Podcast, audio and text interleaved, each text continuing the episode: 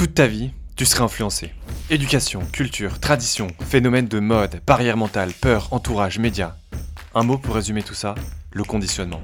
Ce conditionnement agit comme une sorte de flou pour savoir qui tu es vraiment, ce que tu aimes, ce à quoi tu aspires et les personnes avec qui tu as envie d'être. Dans un monde où le système s'enrichit sur notre niveau de distraction, il devient de plus en plus dur de savoir qui l'on est vraiment. Et lorsqu'on aperçoit au loin la personne que l'on rêverait d'être, elle nous fait peur. Trop différente, impossible, trop vieux, trop jeune, pas responsable, dangereux. Malgré les peurs, les insécurités et la douleur, être soi-même est l'unique chemin pour vivre une vie pleinement épanouie. Un seul mot pour être soi-même, courage. Je les appelle les aventuriers de la vie. Ils ne sont pas les plus connus, pas les plus riches, mais ce sont ceux qui m'inspirent le plus. Les aventuriers de la vie sont mes héros et je m'offre la chance de les rencontrer et de les interviewer sur ce podcast, en espérant qu'ils t'inspirent aussi. Je m'appelle Pierre Lebuan, je suis coach et entrepreneur, entrepreneur de ma propre vie. Bienvenue sur Aventurier de la vie. Je viens de passer un moment de ma boule avec Ophélie Duvillard. À un moment du podcast, au bout d'une demi-heure à peu près, Ophélie euh, prend l'initiative de me poser la question, mais Pierre, parle-moi d'une chose ou dis-moi une chose que tu ne voudrais pas que je sache de toi. J'étais vachement perturbé par cette question parce qu'en fait, très vite, je me suis rendu compte que ça me faisait peur d'y répondre et de réussir à m'y connecter vraiment. Mais pourtant, ça a un peu été quasi le, le point de départ avec Ophélie, d'une heure ensuite de discussion, de conversation, de vulnérabilité, d'authenticité, de, de partage sur nos vies respectives, de choses que l'on a vécues, que l'on traverse, notre manière de voir les choses. J'ai passé un moment de dingue. Je pense que j'ai quasi jamais réussi à être autant moi-même dans un épisode. Cette question m'a vraiment un peu libéré de mes chaînes, je dirais, et on a juste vécu un pur kiff avec Ophélie. Donc voilà, j'espère que tu vas prendre autant de plaisir. Cet épisode dure plus longtemps que d'habitude, mais en fait, tant mieux, c'était trop bien. J'ai pris du trop de plaisir, elle aussi. Et puis voilà, j'espère que ce sera ton cas aussi. Je t'embrasse, puis à très vite pour un nouvel épisode. Salut Salut Ophélie, comment vas-tu? Hello, ça va super et toi? Écoute Ophélie, ça va super bien. Je suis hyper content d'être avec toi aujourd'hui. On s'est rencontrés il y a il y a deux trois ans maintenant par un ami commun à Barcelone et euh, puis on s'est tout de suite un peu pris euh, d'amitié. On est des je pense des personnes plutôt profondes tous les deux et euh, on n'est jamais vraiment resté si proche que ça. Mais j'ai toujours un peu suivi ton évolution et dès que j'ai lancé mon podcast, je me suis dit je vais absolument t'avoir dessus. Ça va être trop sympa. Donc, eh ben c'est un beau contexte euh, effectivement, et on s'est jamais euh, rencontrés en vrai, je crois. C'est vrai, on euh, s'est jamais rencontrés en vrai, tiens.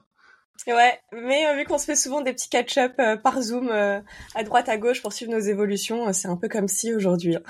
Ouais, c'est ça, c'est ça. À chaque fois, des, des petits catch-up en freestyle, on parle de tout et on, on, on... mais trop trop bien. Ophélie, euh, tu es une personne assez intéressante pour plein de raisons particulières, en tout cas qui moi qui me qui attise ma curiosité. Euh, T'as un parcours assez atypique, je dirais. T'as commencé euh, assez jeune dans le malkinat, t'es parti dans l'influence. Ensuite, t'as eu des grosses périodes de développement personnel. T'as fait aussi un, un, une formation de coaching à HEC. Euh, t'as eu des périodes où t'organises encore des retraites. Euh, tu t'es mis à fond dans les psychédéliques. T'étais très promoteuse de ça. Euh, récemment, t'étais dans le tantra avant de dire bye bye. Euh, bref, tu, tu fais plein de choses et je trouve ça trop chouette. Mais en fait, chez choses-là ne, ne disent rien de qui tu es, ne disent absolument rien de toi. Et moi, je suis curieux de savoir, Ophélie, qui es-tu? Waouh euh, C'est une grande question. Euh, c'est plus comment je me définis aujourd'hui, parce que je pense qu'on se définit euh, de manière différente tous les six mois. Mais je dirais que je suis une curieuse de la vie qui aime expérimenter plein de choses et les partager. J'aime découvrir, j'aime apprendre, j'aime comprendre.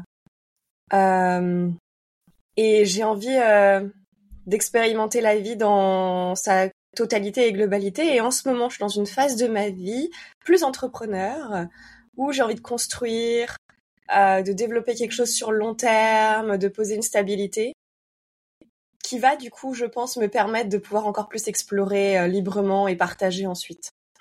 Mmh. J'adore que tu utilises le mot stabilité parce que moi, quand je vois ton parcours au regard de ces trois dernières années, le mot stabilité résonne pas trop. C'est challengeant et c'est pas forcément représentatif de la réalité. Mais je suis très curieux de savoir, ouais, comment est-ce que tu, tu pars, comment est-ce que ça résonne un peu euh, en toi, euh, ton évolution ces dernières années et aussi un peu une direction qui a pas mal évolué?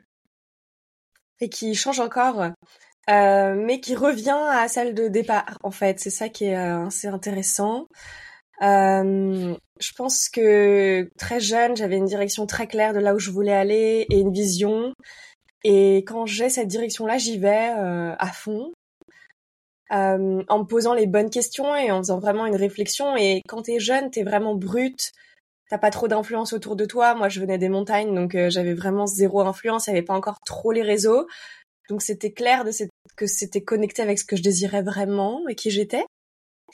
Et je trouve qu'aujourd'hui, on peut très vite se laisser façonner par nos cercles, nos expériences déjà vécues,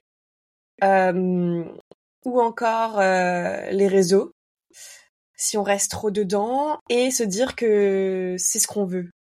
Et donc après, je me suis un peu plus laissée porter par la vie, mes cercles sociaux, m'adapter, que ce qui était en réel à l'intérieur de moi que je regrette pas du tout parce que ça m'a vraiment permis de découvrir plein de choses et justement d'explorer énormément de facettes de mon être euh, et d'avoir d'autres visions sur le monde. Euh, mais aujourd'hui, je fais attention à vraiment. J'ai fait un travail de 12 semaines récemment euh, pour revenir à OK, mais qu'est-ce que je veux? Et aussi à pas me laisser euh, influencer en fait par mon environnement. Mmh. Comment t'expliques que t'aies pu euh, te laisser influencer comme ça? Alors que quand on pense à développement personnel, on, passe on pense à reconnexion à soi, on pense à ouais, justement sentir qui je suis et ce que je veux. Mmh. Oui. Euh, euh, alors déjà, il y a une façon... Enfin, c'est très inconscient, mais il y a deux pans dans tout ça. Je dirais que c'est tout ce que tu consommes, premièrement. Enfin, c'est tout ce que je consommais. Et en fait, quand je commence à m'intéresser à un sujet, j'y vais all-in, tu vois. Je fais pas à moitié. Euh, donc je suis toutes les personnes dans le truc, je vais rencontrer les plus grands, je vais faire les plus grosses retraites, euh, je vais aller euh, au top du top du sujet que je veux.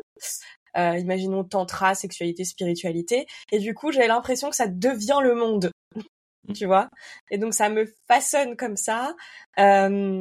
et, en fait, non, t'es dans un microcosme, d'un microcosme, d'un microcosme. Mais c'est pareil pour aussi le monde de la fête, où je suis allée vraiment là-dedans parce que c'est ce que j'avais envie de découvrir. Je suis allée jusqu'au bout. Et au final, tu rentres dans ce microcosme, t'as l'impression que le monde entier est comme ça, mais en fait, pas du tout. Euh, et le troisième pan, qui est pas facile à s'avouer, euh, quand je, je l'ai révélé, c'est que je pense que j'étais arrivée à un moment dans ma vie où j'avais envie d'être aimée. Mmh et donc euh, là, c'est vraiment plus par rapport au cercle proche. Hein. Euh, mon inconscient, mon conscient, j'en sais rien, mon système s'est dit bah tiens pour être aimé, il faut que je sois gentille, il faut que je mette mes besoins de côté pour euh, mettre les autres en premier, il faut que je fasse attention, il faut que je dérange pas, parce que c'est comme ça que je vais être aimée. alors qu'avant j'étais tout l'inverse, mais tout l'inverse, euh, qui est pas une mauvaise chose. Je pense qu'il y a un entre-deux. En fait, c'est plus un rééquilibrage d'exactement où se placer, où se situer. Et je suis allée dans l'autre sens. Et donc, je me suis complètement perdue, oubliée. Euh, et en fait, ça marche pas du tout. Tu te fais pas aimer euh, parce que tu fais ça, parce que t'es pas vrai, c'est pas authentique. Et j'avais une définition aussi de l'amour qui était différente, puisque en fait, on a chacun notre vision de c'est quoi être aimé et c'est quoi d'aimer et on aime d'une manière différente et on reçoit de l'amour d'une manière différente. Et je pense que je me calquais sur ce qui sur ce que ça devait être, euh, sur ce qu'on promouvoit, sur ce qui est montré, sur ce qui est la normalité, mais en fait, c'est pas forcément ma manière d'aimer et ma manière de recevoir de l'amour. On, sent que ça a dû être une, période euh, bah, à la fois euh, belle mais douloureuse, se perdre soi et devenir un peu dépendant des autres et se retrouver dans des bulles. L'impression que tout tourne autour de ça. Ah, J'imagine c'est pas toujours facile. Je suis assez curieux. Des bulles, on, on se perd dedans souvent. Euh, moi, à titre personnel, en ce moment, euh, j'ai observé une, une perte de moi-même dans mon couple, dans ma relation, où tout a commencé à tourner un peu autour de ça. Et, euh, et pareil, tu commences à faire des choses pour être aimé, tu commences à, essayer d'être une version qui n'est plus toi en fait. Et, euh, moi, je suis curieux. Toi, du coup, j'ai l'impression que tu as réussi à, te, à prendre conscience de ces microcosmes dans lesquels tu t'étais un peu enfermé. Comment est-ce que tu fais pour mieux sentir les signaux euh, qui vont t'indiquer qu'en fait aujourd'hui t'es plus vraiment euh, t'es plus vraiment pleinement toi-même et que t'es en train de, faire un focus sur quelque chose qui représente pas la le monde entre guillemets? Mmh. C'est bah, tout, tout le long s'il y a deux pans. Il y a le pan euh, les datas que je collecte, tu sais, euh, avec ce que j'écoute, etc. Où là encore, je fais attention à pas me renfermer dans un autre euh, secteur qui me mmh. correspond pas. Et donc du coup, euh, la règle que je me suis mis là, c'est pas de Instagram ou euh, de consommer avant une certaine heure et moins de X temps par euh, par jour pour éviter ça justement. Mmh. parce que c'est facile, là, je me relance dans la mode, etc. Bah, c'est facile de resuivre que des personnes là-dedans et de me remettre une direction par, par ça. Mais il y a aussi beaucoup d'inspiration et ça me permet d'apprendre et de voir ce qui se fait. Sauf que je crois beaucoup au fait de l'authenticité et qu'on on avance en étant authentique et pas en copiant tout ce qui se fait non plus. Ouais. Mais il faut quand même de l'inspiration, donc euh, tu vois, c'est c'est une balance. Et le deuxième point, c'est la conscience de soi, euh, très poussée en fait. Et c'est un exercice à faire tous les jours. Euh, et ce qui m'a le plus aidé, c'est d'écrire trois pages tous les matins. Ok. T'écris quoi? Donc là, ça fait, euh, je vais expliquer tout ce que je fais. Là, ça fait euh, 12 semaines que j'écris tous les matins. Je loupe une seule fois par semaine. Et c'est décidé, c'est un choix. C'est pas genre euh, je négocie avec moi-même, je le fais pas. C'est non, euh, tous les dimanches j'ai le droit de pas le faire. Et j'écris tout ce qui me passe par la tête. En fait, il n'y a pas de règle. Le but, c'est de jamais les relire et d'écrire pour écrire et de faire vraiment trois pages. Mmh. Donc j'écris, j'écris, j'écris, j'écris, j'écris, j'écris. Euh, tu vois, ce matin, j'écris que j'avais chaud, que j'avais mal dormi. Euh, et après, il y a d'autres choses qui viennent. Tu vois, c'est un peu ma thérapie.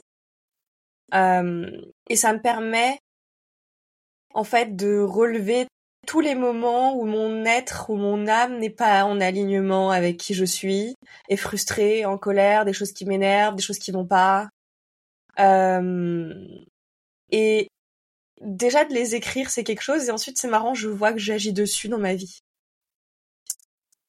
Donc euh, ça, c'est assez euh, intéressant à faire. Et il y a un autre exercice, c'est que toutes les dix semaines, donc moi, je me dis c'est tous les carnets, je les relis. Okay. Mais attention, faut faire, faut faire attention parce que le cerveau peut être tricky. C'est quand tu les écris, faut pas te dire que tu vas les relire, parce que sinon tu vas écrire d'une manière différente parce que tu sais que tu vas les relire. Mmh. Donc du coup, faut vraiment juste écrire pour écrire et le faire. Et au bout de un carnet entier, c'est-à-dire tu auras oublié tout ce que tu as écrit, euh, là tu prends un surligneur et tu regardes euh, de quoi tu te plains, qu'est-ce que tu dois changer, quelles sont la tendance, euh, qu'est-ce que tu procrastines. C'est intéressant. Et là, franchement, euh, c'est la conscience de soi euh, et la vérité. Euh, ouais. Drôle, je suis un peu je suis un peu en conflit aujourd'hui par rapport à l'écriture. J'ai énormément écrit par le passé, mais énormément écrit.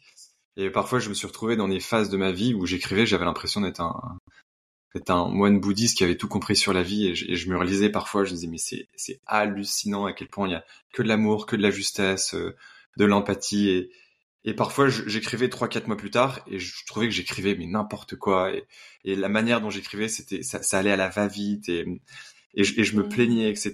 Et ce fait qu'encore aujourd'hui, j'ai du mal à trouver la place de l'écriture dans mon quotidien euh, parce que parce que parfois, très souvent, je vois que je, je, finis par nourrir un narratif qui vient confirmer ma réalité, tu vois, une réalité que je suis en train de créer. Ce qui veut dire que si ça va pas, par exemple, euh, très rapidement, je peux tomber un peu en même temps. Je te comprends, mon Pierrot. Euh, en ce moment, c'est dur. Il y a ci, il y a ça.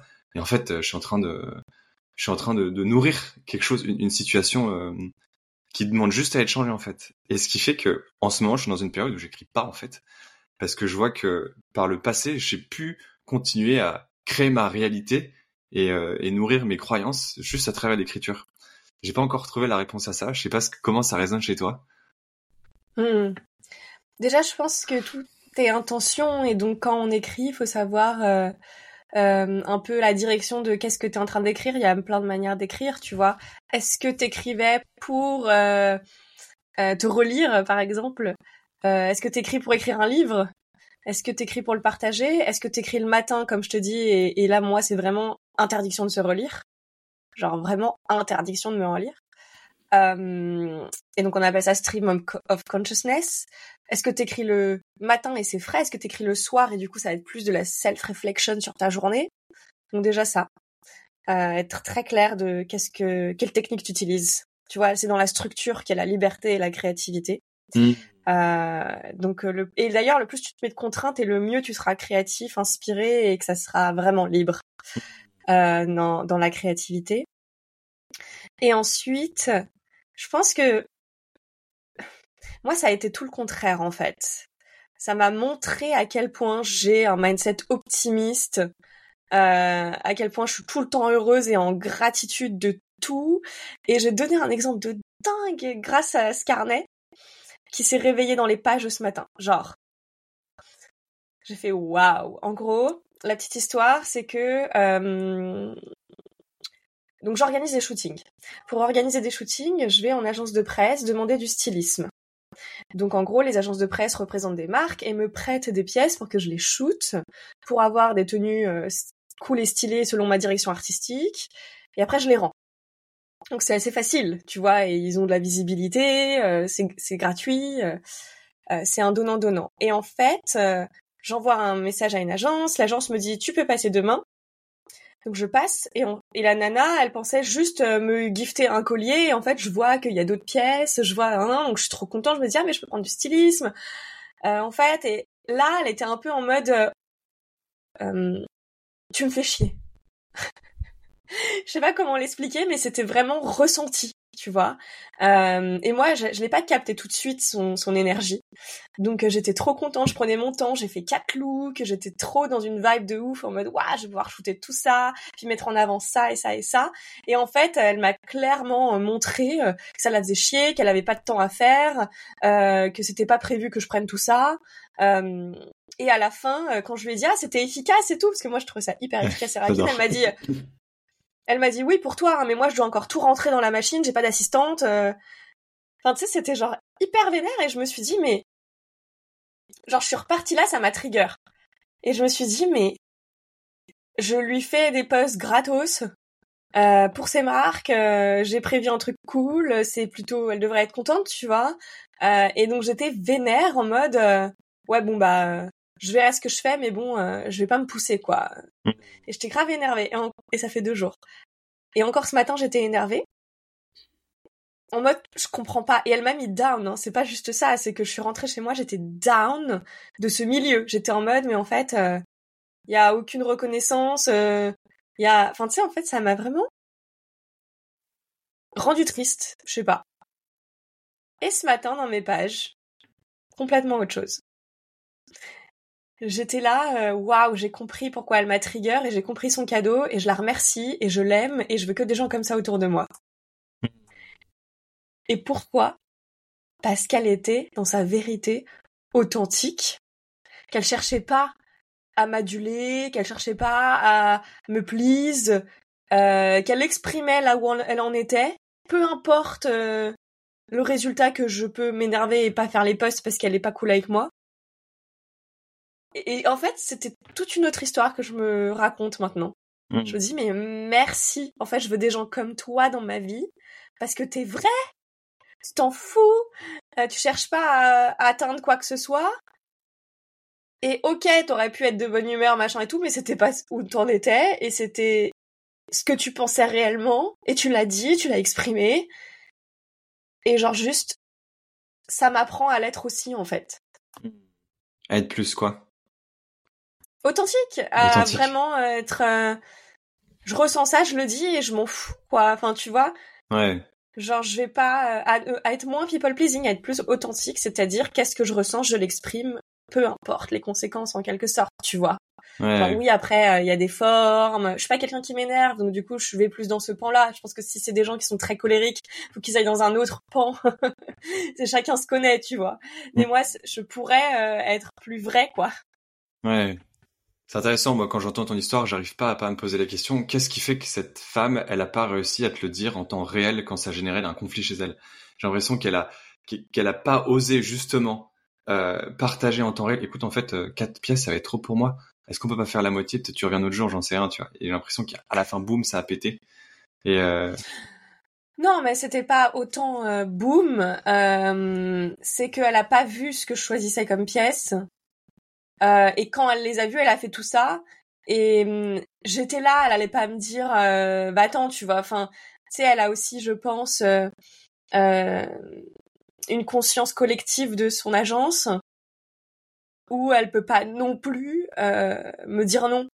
Mm. Et je suis là et elle m'a dit oui. Et je pense que déjà, enfin moi j'étais grave énervée. J'étais pourquoi tu me dis oui si ensuite t'es pas contente? Genre dis-moi non, me le fais pas venir juste pour un collier. Enfin tu vois. Euh, C'était un peu cette danse là.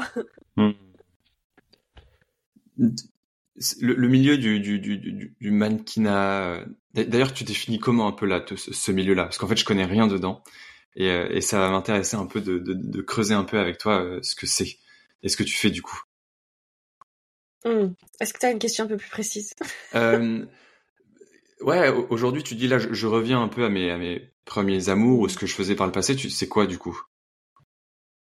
Ouais, moi j'adore créer. J'adore avoir des idées, les communiquer, jouer, euh, faire passer des messages, euh, organiser des choses, rencontrer des gens et, dans cet esthétisme. J'adore l'esthétisme. Donc la mode, la beauté, euh, tout ce qui est un peu luxe, c'est ma patte, c'est ma vibe. et c'est ce qui me rend vraiment heureuse, c'est ce qui me procure de la joie et de le partager. C'est comme de l'art en fait pour moi. Je mmh. crée de l'art. Euh, T'as le monde du mannequinat classique où je fit pas du tout les codes, hein. Euh, tu vois, vraiment pas. Il faut faire 1m75, euh, être super euh, mince. Je fais 1m66, 65. Euh, donc c'est pas être juste mannequin qui m'intéresse parce que quand t'es juste mannequin, t'es juste mannequin, tu vois, genre. Enfin, je veux pas dénigrer du tout parce que c'est déjà énorme et c'est un taf de ouf et c'est beaucoup plus que ce qu'on pense et c'est hyper dur. Il faut vraiment incarner.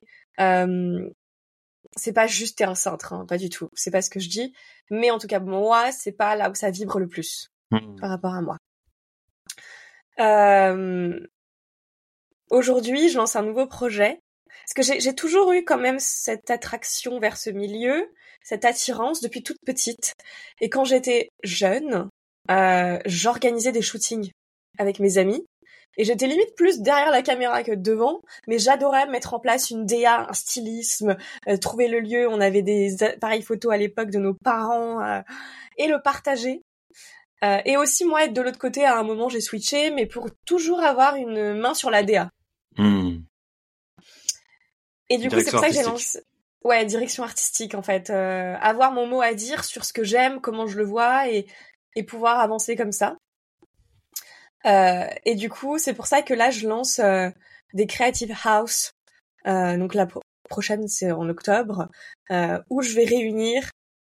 En fait, je vais d'abord parler de la vision, mais il y a cinq ans, me... c'est il y a cinq ans que j'ai eu cette idée. Je me suis dit waouh, il y a autre chose à faire dans le monde de la photo et de la création. J'ai envie d'authentique et de vrai, tu vois.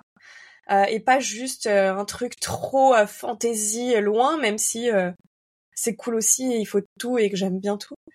Et donc comment euh, mettre de la créativité, de l'artistique dans des vrais moments de vie? C'était un peu ça le, truc. Ou alors comment euh, inclure tout le monde dans la création artistique de la représentation du thème? En quelque sorte. C'est un peu mmh. souvent comme ça. Tu crées un mood board, t'as des idées, euh, et ensuite tu le tu l'exécutes en vision.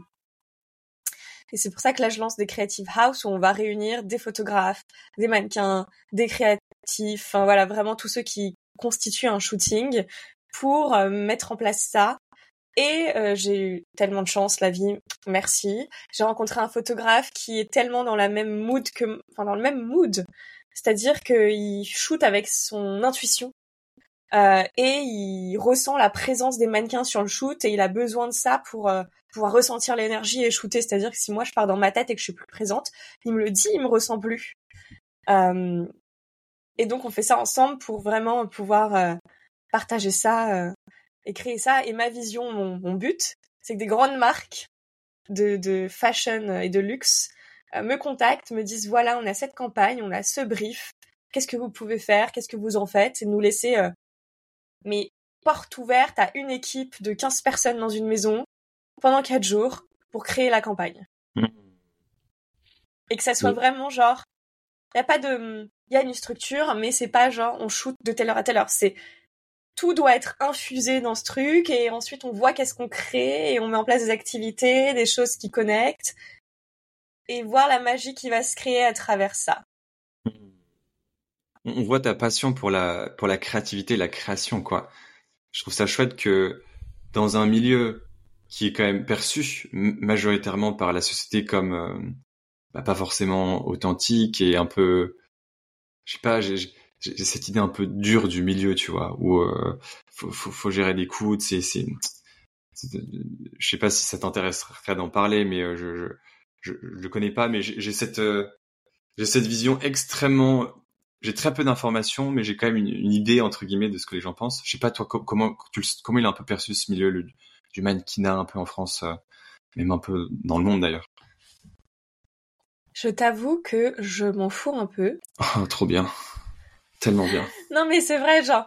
Euh, tu vois, par exemple, euh, oui, j'ai envie d'être mannequin pour des grandes marques, etc. Je sais que ça passe par des agences. Je sais que j'ai pas la taille. Je postule quand même à toutes les agences tout le temps et, et je fais tout pour y arriver, tu vois. Ouais. Je reçois des noms, on me ferme des portes.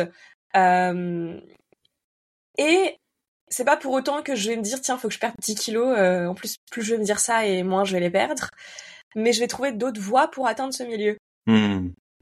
Euh, comme j'ai pu faire euh, dans, le passé où j'ai pu shooter pour Givenchy, Kenzo etc alors que j'avais pas du tout les codes de la mannequin classique donc là je me dis pas ah là là on me ferme des portes j'ai pas la taille ou c'est trop dur ce milieu ou machin je me dis non ok comment je peux atteindre ce que j'ai envie de faire et qu'est-ce que j'ai envie de faire? Tu vois, c'est pas d'être vu sur des marques euh, ou euh, etc. C'est vraiment pouvoir raconter des histoires, des messages, faire passer des mm, ouais des visions, changer un peu les codes aussi du milieu. Tu vois, avec les creative house, si ça cartonne, on va amener une autre patte, on va sortir des sentiers. Ose mon photographe avec qui je fais ça, il est dans le même mindset. Il me dit mais il faut prendre des risques même dans les photos euh, et dans ce milieu. C'est comme ça que tu changes un milieu, tu vois. Euh, donc je me dis plus ça et je me focus sur qu'est-ce que je peux faire et qu'est-ce qui est en mon contrôle et où est-ce que je peux mettre mes efforts et pas sur ce que je peux pas contrôler. Hmm. J'adore, bah vachement inspirant, je suis à 100% d'accord avec toi et ça fait plaisir euh, de t'entendre vouloir changer un milieu euh, selon tes valeurs et ta vision euh, que tu as envie de, de, transmettre quoi. Mm. Tu, tu, tu, parlais des, des shootings que, que tu as fait par le, le passé, Givenchy, Kenzo, c'était il y a combien de temps tout ça? Euh, C'était il y a 3-4 ans. C'était il y a 3-4 ans. Ouais, avant Covid. Avant le Covid, super Covid.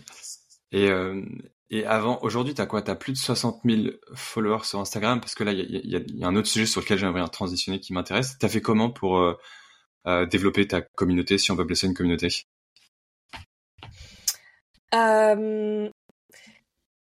C'est à l'intuition, j'ai envie de te dire, parce que je peux pas vraiment te donner de. En fait, c'est ça la créativité, c'est un mix entre l'intuition, suivre ce qui nous anime, euh, se mettre en action, mais aussi connaître les stratégies du moment qui font que ça marche. Mmh tu vois, pour moi, la, la créativité, euh, être créatif, euh, ce que je me définis comme ça, euh, c'est euh, le mix des deux. Et du coup, j'ai toujours suivi ce que j'avais envie de faire sans chercher à, à, ce que ça peut donner comme résultat. Mmh.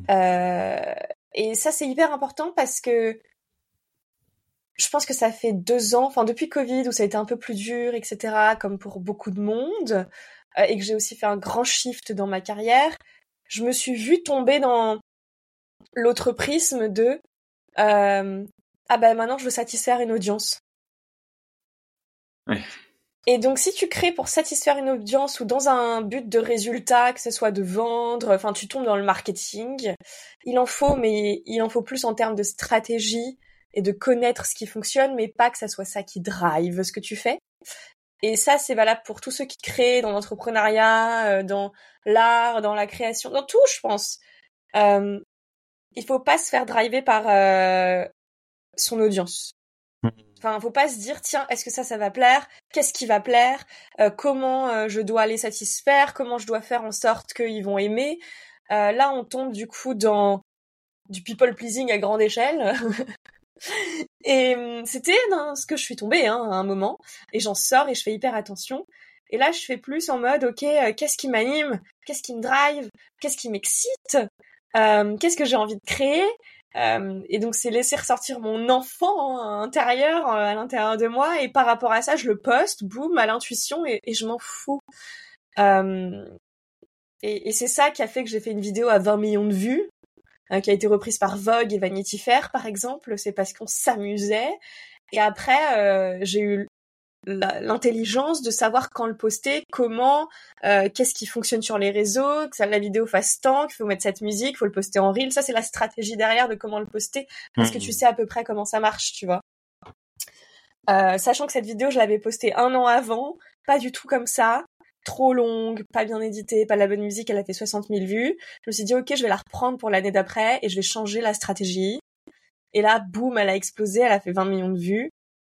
Euh, donc c'est des leçons comme ça, tu vois. Et, et là vraiment mon, je parle pour ceux qui ont envie de créer sur Instagram, ça peut résonner pour d'autres choses, hein. mais mon gros focus de changement ces derniers temps, c'est sortir d'Insta, en faire un moyen, c'est juste un moyen de diffusion, et me concentrer sur des projets plus gros qui m'animent, plus grands, euh, que j'ai envie de créer, où je vais passer énormément de temps dessus, et après utiliser le moyen Insta pour diffuser, mais c'est pas euh, la recherche de quelque chose. Mmh. C'est vachement puissant ce que tu dis. Euh, j'aime bien ton parcours où je, suis devenu, t'es devenu, tu parles euh, ce moment où tu as commencé à réfléchir par rapport à ton audience.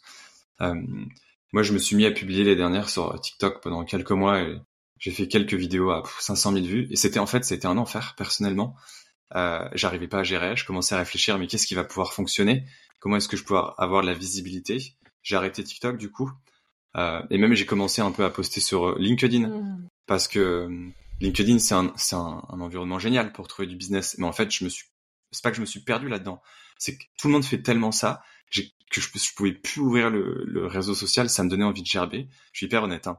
Et, et, même pour mon podcast, en fait, je pense c'est, c'est même une, une, fréquence chez moi sur laquelle euh, je dois travailler, le regard des autres. En fait, même pour mon podcast, parfois, je, je commençais à chercher tiens, mais qui est-ce que je pourrais avoir sur mon podcast? Et je réfléchissais plus à qui est-ce qui m'intéresse vraiment quelles sont les personnes qui m'inspirent. Je, revenais à faire ça de manière complètement euh, déconnectée de qui je suis.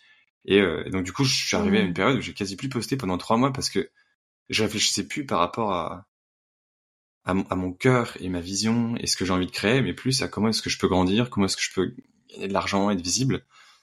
Et, euh, et j'ai pas encore la réponse en fait à ça. Euh, la visibilité, j'ai du mal à la gérer en fait. J'ai du mal à la gérer, j'ai du mal à m'en détacher. Comment est-ce que tu fais toi pour mettre un sas en fait avec euh, les autres et toi? Euh, bah moi j'ai pas du tout de mal à gérer la visibilité. Euh, surtout quand c'est dans une pente montante, ça se gère super facilement. C'est plus quand faut faire attention à pas justement faire les choses pour ça.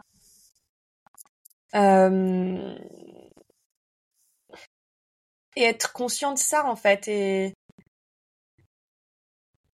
ça, ça, a été mes derniers, mes dernières semaines de réflexion en fait. Euh, pardon. J'essaie de, de voir qu'est-ce que j'ai envie de dire par rapport à ça. euh, je pense qu'il y a la foi dedans qui est très importante. Il y a avoir une vision vers là où tu veux aller. Et du coup, cette vision, tu crois tellement que ça te tient sur tout ce que tu es en train de créer et et t'es plus dans qu'est-ce qui va marcher, t'es qu'est-ce qui m'amène vers ma vision. Ouais. C'est c'est de penser du très long terme à la place de penser du court terme en fait. et je te donne un exemple tout bête, mais toute ma communauté, elle est française. Donc, de tout switcher en anglais, ça fait longtemps que je veux le faire, mais que je le fais pas parce que je me dis, oh là là, faut que je garde ma communauté française, tu vois, faut que je leur donne des choses. Et en fait, récemment, je suis en train de tout switcher en anglais. La Creative House, elle va être en anglais. Parce que ma vision, elle est beaucoup plus loin. Je sais où je veux aller, j'ai ma direction, c'est ancré, je sais ce que je veux. Et donc, je mets tout dans cette direction-là comme un projet entrepreneurial, en fait. Euh... Et après, tu as des actions et des inspirations. Euh... Et la vie te montre des idées pour y aller, en fait et c'est plus lié à qu'est-ce que qui va plaire. Enfin, parce que c'est beaucoup plus grand. Ouais. Ça me parle à 1000% et ça me fait du bien. Putain, je, je, je, je... C'est vrai que rétrospectivement, du coup, je comprends que ce que je faisais par le passé, euh, bah au début, ça part de un truc qui m'intéresse et donc j'ai envie de le partager. Mais j'ai pas de vision, c'est juste un truc en ce moment que je suis en train de vivre, tu vois. Et euh, mais en fait, vu que ça cartonne, putain, je, je, ça marche ce truc, tu vois. Et, euh, et si tu te poses pas et tu te dis pas qu'est-ce que je veux, qu'est-ce que je souhaite créer, quelle est ma vision, où je veux aller, ça s'ancre dans quoi ce que je propose aujourd'hui, bah tu fais tu fais tout et rien à la fois. Ouais. Après, euh, euh, tu sais, on parle du pourquoi. Euh, et il y a par exemple, pour un podcast, t'es pas obligé de te dire c'est pour ça. Surtout qu'un podcast, si moi aujourd'hui je me dis ah ce podcast c'est pour euh, promouvoir mes projets, et ben c'est pas le bon pourquoi, tu vois, je trouve. Donc il va pas forcément s'ancrer dans ma vision. Par contre, le pourquoi je fais un podcast, je vais l'écrire en grand et en gros. Ça sera toujours pour m'inspirer, pour avoir des conversations, pour rencontrer des gens, pour connecter, pour euh, apprendre, euh, pour avoir la chance de parler pendant une heure en face à face avec des gens incroyables où j'aurais pas forcément accès normalement. Et donc ça, c'est ma vision en fait. Et, je vais tenir ça tout le temps. Et, d'ailleurs, quand je trouve des invités, c'est souvent... Euh, je demande à l'univers qui je pourrais inviter ensuite. Et boum, on me... Je sais pas, je vois quelqu'un qui regarde mes stories, qui pourrait être trop intéressant. Je fais, mais oui, j'y ai pas pensé, grave, boum. Ou alors je rencontre quelqu'un euh, et je le trouve trop intéressant. Ou je lis un bouquin de quelqu'un euh, moi, j'ai vraiment pas de, peur de demander à des gens hyper connus. Donc, je lis le bouquin de quelqu'un, j'adore sa vision, pouf, je shoot un mail. Euh, en fait, la vie va me montrer les prochains invités. Et je vais pas les chercher de ah bah tiens lui ça pourrait faire du buzz parce qu'il il est en train de monter parce qu'il est connu parce que machin ça va pas marcher et ça sera pas aussi euh, intéressant et après je peux quand même m'en servir pour faire la promo de mes projets comme là je vais interviewer Oz avec qui euh, donc le photographe et on en a parlé hier. Je lui ai dit écoute euh, le podcast qu'on fait, oui, c'est pour promouvoir la Creative House, mais on va en parler que au début à la fin. Au milieu, je veux que ça soit une vraie conversation.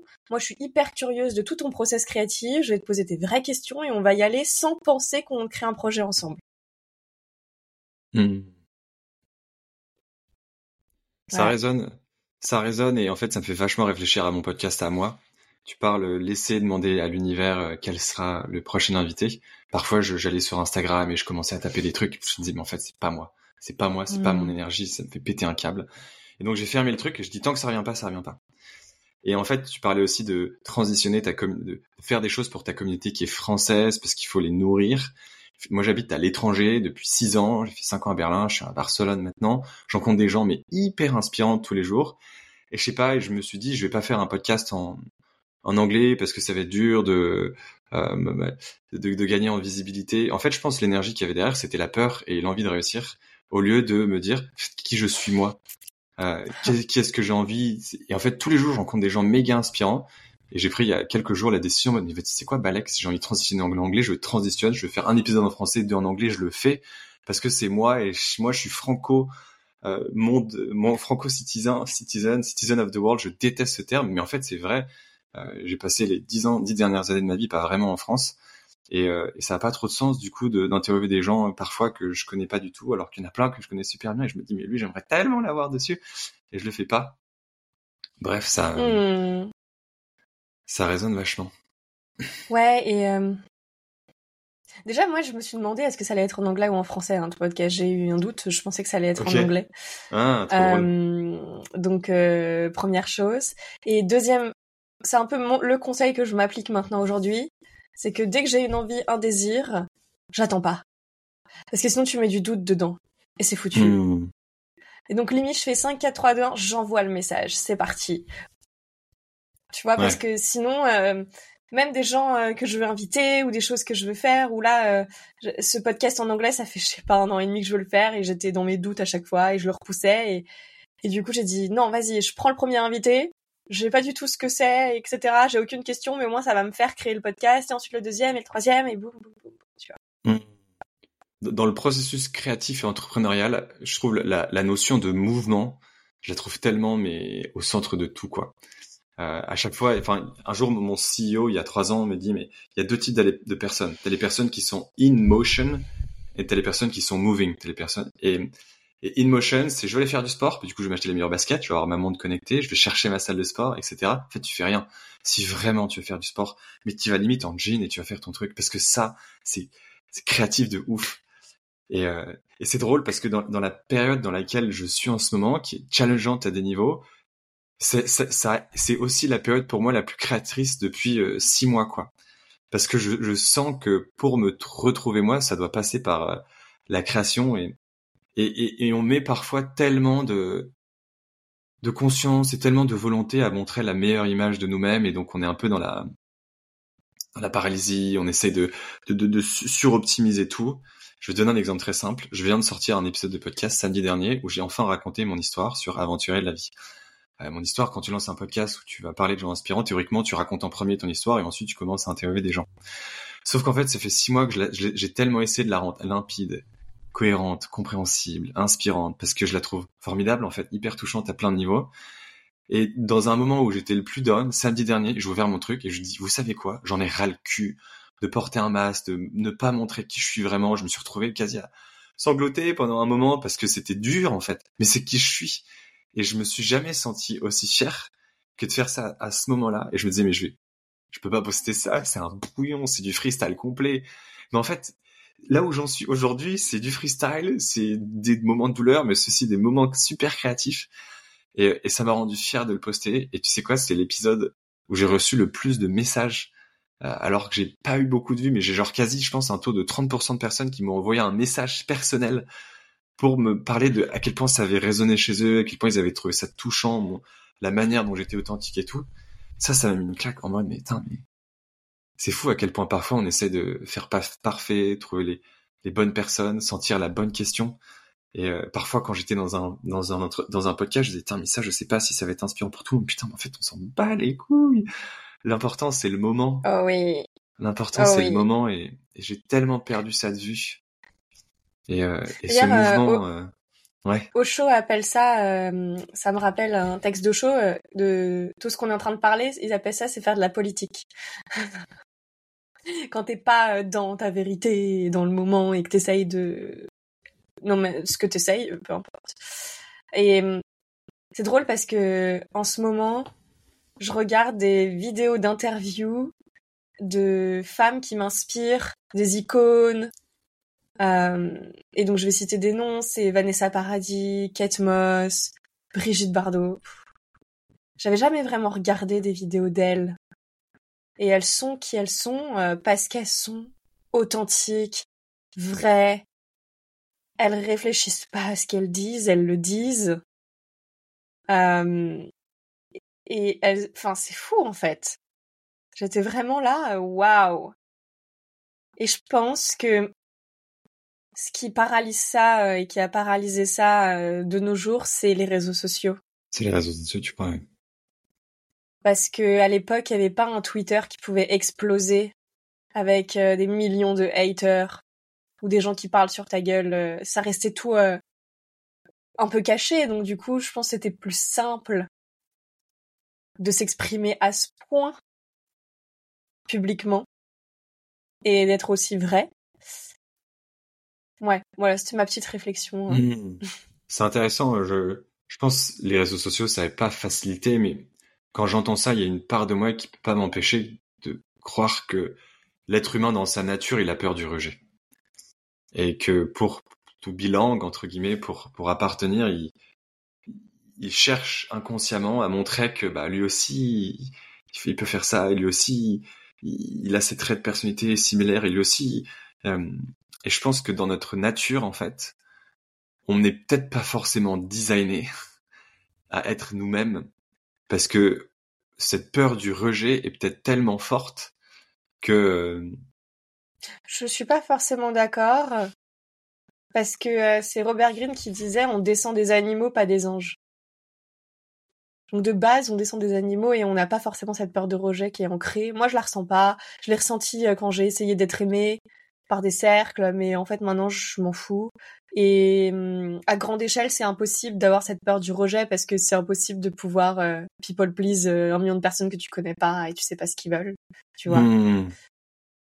Euh, je pense que tout ce qui est people pleasing et, et devoir trop fit in et, et se conformer, c'est plus lié à des besoins que tu essayes de nourrir euh, et donc d'essayer de les nourrir par des biais où tu nourris ceux des autres avant les tiens parce que c'est les tiens que tu veux nourrir en premier, mais il faut d'abord que toi tu nourrisses les tiens et que tu sois toi-même. Et plus tu vas être toi-même et plus on va nourrir tes besoins. C'est un truc de fou.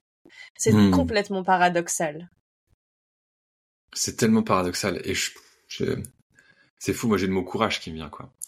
Et j'ai une deuxième phrase, c'est si la si la peur frappe à ta porte et que tu ouvres, faut tellement de courage pour ouvrir la porte, tu verras qu'il y a personne. Et euh... Hmm. c'est bien de l'ouvrir. C'est c'est pour moi c'est le mot qui vient là, c'est liberté. Tu vois.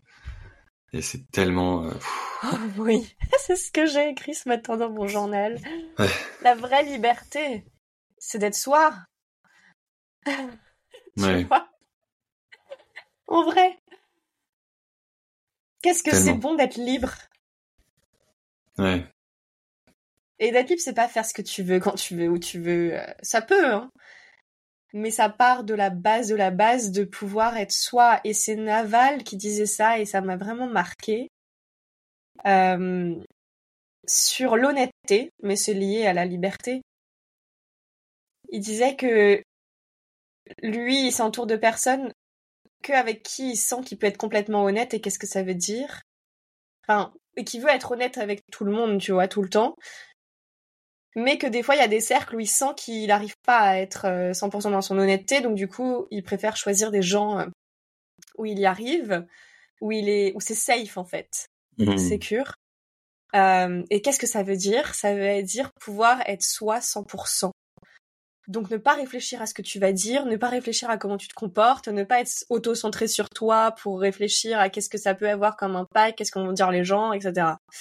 Euh, et c'est vrai qu'il y a certains cercles ou certaines personnes avec euh, qui j'ai pu fréquenter où c'était pas safe en fait pour moi d'être moi euh, et qu'il y avait trop de choses perturbantes pour moi-même. C'est lié à moi, hein, euh, je dis pas que c'est lié aux autres. Et du coup, euh, bah, j'étais pas dans mon honnêteté qui est d'être 100% moi. Ça fait penser à une, phrase que j'entendais dans un, dans un mix il, y a, il y a quelques semaines. C'était The only currency I have is vulnerability. L'unique euh, mot d'échange qui existe à mes yeux, c'est la vulnérabilité. Parce qu'en fait, il y a rien d'autre que la vulnérabilité qui va me permettre de savoir qui tu es vraiment. Et si je sais pas qui tu es, je peux pas être moi en fait. Je peux pas être moi parce que sinon je, vais essayer d'être quelqu'un d'autre je me suis pris un bus quand j'ai quand j'ai écouté ça, je me suis posé, j'ai regardé le plafond et je me suis dit waouh, c'est puissant. Hmm. C'est très vrai et en même temps, tu peux pas l'être avec tout le monde et qu'il y a des niveaux de vulnérabilité et il faut réussir à se sentir safe aussi pour l'être. Euh, je vois où moi j'ai essayé d'être vulnérable pour trop vite, trop rapidement avec trop de gens et du coup, bah ça m'a fait encore, encore plus mal. Donc du coup, euh, il y a ça aussi euh, à, à, prendre en compte. Euh, et par rapport à la vulnérabilité, j'ai une question. Qu'est-ce que tu ne veux pas que je sache de toi? Hmm.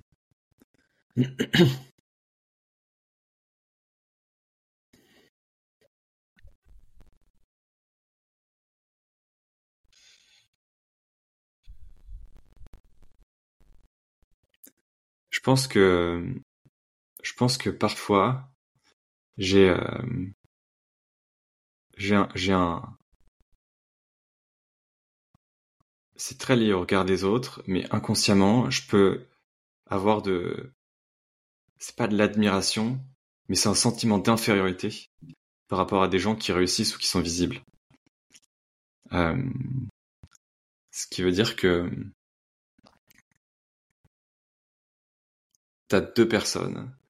T'as une personne qui va se retrouver assis à côté de Bill Gates, il va être en mode, Balek, euh, je vais lui adresser la parole, c'est quoi, je vais décrocher un stage, tu vois. Euh, et, et, moi, je fais partie de ces personnes qui ont conscience que leur travail à faire, c'est pas, c'est de, alors moi, je vais me retrouver assis à côté de Bill Gates, je, sais pas si ce serait, le cas aujourd'hui, mais je veux dire, oh putain, je suis assis à côté de Bill Gates, tu vois. Ou, ou je vais voir quelqu'un et, et au lieu de m'intéresser à ce que cette personne fait, je vais peut-être regarder le nombre de followers qu'il a en premier, en premier truc, tu vois. C'est un truc qui est méga assez vénère chez moi, où, euh, où j'ai cette tendance parfois de, de regarder ce que les gens représentent au lieu de regarder qui ils sont. Et euh, genre, je me souviens peut-être de, la première fois où je t'avais envoyé un message, t'allais checker ton, ton Instagram, et je me disais, tiens, mais pourquoi elle me parlerait, cette personne, tu vois? Et ça te, ça te, c'est emprisonnant. C'est emprisonnant. Non seulement tu t'emprisonnes toi, t'emprisonnes aussi les, les autres avec qui tu discutes. Et, euh, et souvent ça, je, j'ai plusieurs fois compris à quel point c'était du, du, bullshit et j'en ai conscience. Mais c'est vrai que j'ai un de mes bons amis, très bons amis, que j'avais contacté un jour parce que j'avais vu une. Il est devenu très bon ami. Il s'appelle Maxime Frost. Il a aujourd'hui plus de 100 000 abonnés sur euh, Instagram et il est passé de, je l'ai vu passer de 500 à 100 000 en fait. Et euh, c'était mon tout premier épisode de podcast. Bah d'ailleurs peut-être pas une coïncidence vu qu'il a 100 000 abonnés. C'est inconscient tout ça, mais c'est peut-être pour ça d'ailleurs. Et euh,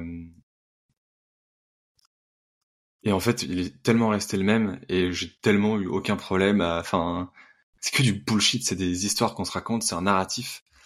Et, euh, et je pense qu'il y a encore pas mal de choses à déconstruire chez moi qui fait que parfois je vais voir le succès d'une vidéo ou, ou le succès d'un épisode de podcast ou d'un, d'un post qui va tout simplement à, la manière dont c'est reçu et perçu par les autres euh, au lieu de tout simplement me connecter uniquement et principalement à ce que ça m'a apporté quand je l'ai fait et le sentiment que j'ai en le partageant, tout en étant capable euh, d'être intelligent et de prendre le feedback, sentir tiens, euh, de manière stratégique, c'est peut-être pas aujourd'hui ce qui fonctionne le plus. Hmm. Euh, je, je, rigole parce que on aurait pu parler d'un million de sujets hein, dans ce podcast et que tout retourner autour de ça sans que ça soit forcément tes questions. Euh, excuse-moi, je, j'étais encore tellement dans l'énergie de ce que je venais de partager que j'ai pas pu pleinement euh, recevoir ce que tu viens de dire. Je disais, euh, c'est drôle parce que on aurait pu parler d'un million de sujets dans ce podcast et que tout a tourné autour de ça, en quelque sorte, sans que ça soit forcément tes questions. Hmm, intéressant. Ouais, ça me Est-ce que, est-ce que du coup, quand, tu me partages ça, il y a une part de toi qui se dit que j'ai peut-être pas forcément été pleinement euh, connecté à moi-même et ouvert pour euh, potentiellement sentir et partager ce qui, ce qui était le, plus intéressant pour moi de savoir? Il y a juste une, une moi euh, qui me dit que c'est dingue les podcasts parce que c'est vraiment euh, autour de la personne et connecté et que quand on écoute, on canalise exactement ce qu'il y a besoin. Et hum, c'est ce que j'ai fait. Euh, et pour moi, en fait, les podcasts sont vraiment égoïstes. parce que si on connecte et qu'on est dans le flow, c'est ce qui sort pour les personnes, pas que, enfin nous deux, tu vois. Euh, et la dernière fois, j'ai fait aussi un podcast et quand j'ai interviewé la personne, tout ce qu'elle me disait m'a transformé et m'a touché parce que c'était pour moi. Et en mm. fait, j'ai remarqué que faire des podcasts, c'est pour moi et pouvoir le partager à un plus grand nombre. Tu vois? Ouais, c'est ce que je dis, hein, c'est ce que je communique. Mais pas toujours vrai. Pas toujours vrai. Parfois, t'as l'impression de tellement savoir euh, ce qu'il faut faire, ce qui est juste, tu le dis, tu le communiques, ça a l'air limpide à l'intérieur de toi, mais en fait à l'intérieur, c'est euh, mon père quand il écrit son premier bouquin de management disait euh, on a tout dit sur les organisations, on a tout dit sur la meilleure manière de faire de la stratégie, de gérer les hommes. On sait tout, on a tout dit, on a tout écrit. Et pourtant, la réalité, c'est que dans les organisations, bah, les équipes sont désengagées, les, tout est hiérarchique, etc. Parce qu'en fait, il y a une différence tellement belle et subtile entre savoir ce qu'il faut faire et le faire, quoi. J'expire. Bah, c'est entre savoir et savoir. Tu vois ce que je veux dire? Non. C'est entre savoir et savoir. Il y a un truc euh, qui est différent entre le savoir par la connaissance parce que tu lis un bouquin et le savoir à l'intérieur de toi et ça se fait euh, plus avec de l'intuition. Et les deux vont ensemble. Hein. Euh, par exemple, j'organise, enfin, je co-facilite des retraites de psychédéliques. J'ai pris tout le savoir que je pouvais, ok, en connaissance, c'est important. Mais quand il se passe quelque chose de bad trip ou whatever, si je sais pas à l'intérieur de moi comment le gérer, je peux avoir toutes les connaissances. C'est pas là que ça se joue. C'est d'être dans la présence, la connexion, écouter et me faire confiance dans ce qui va se passer. Tu vois? Mmh. euh, Je donne un autre exemple dans une retraite que j'ai fait qui s'appelle ISTA sur la sexualité. Les facilitateurs, qui est pour moi la meilleure des retraites autour de ça, les facilitateurs nous font une démo d'un exercice qu'on va faire ensuite autour de la sexualité très poussée. Ils nous donnent pas de comment faire, how to, connaissance. Hein. Ils nous font une démo, donc ils nous montrent euh, physiquement sans expliquer. Ils nous disent trois étapes, tac, tac, tac, et là ils nous disent vous avez qu'une chose à faire, c'est la présence. Votre seule euh, chose à faire, c'est la présence, la présence, la présence dans les deux parties. Parce que c'était à deux. Et au final, toi t'es là, quoi, je vais faire ça, c'est, j'ai jamais fait ça de ma vie.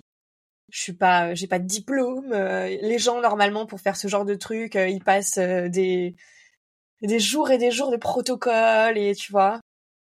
Et au final, bah, tout le monde l'a fait d'une manière exceptionnelle, à sa manière et à sa sauce et à son, à son, à sa canalisation et et et waouh j'ai tellement aimé que je l'ai fait deux fois tu vois cette retraite et les deux fois étaient différentes parce que c'est la présence la présence la présence. Donc il y a la connaissance savoir mais il y a aussi savoir.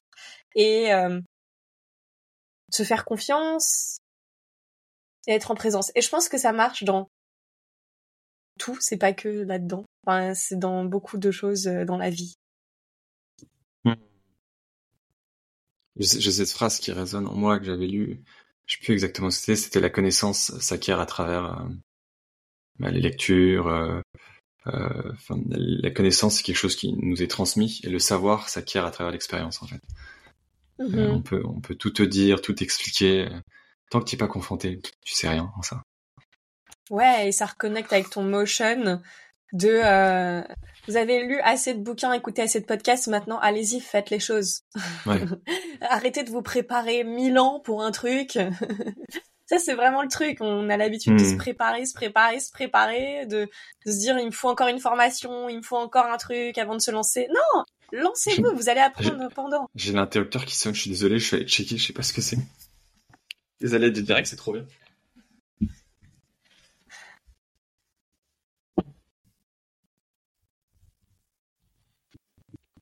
C'était pour me vendre un journal. je pense pas en avoir besoin.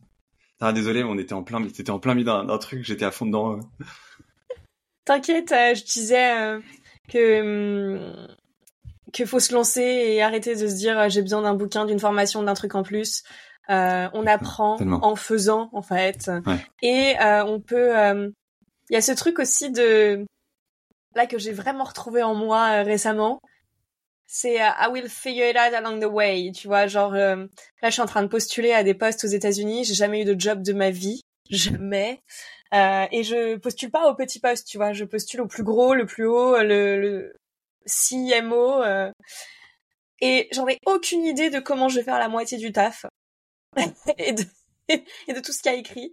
Mais par contre, j'ai confiance en moi et je sais que j'arriverai à le gérer et que je sais que je trouverai comment le faire pendant que je le fais, tu vois.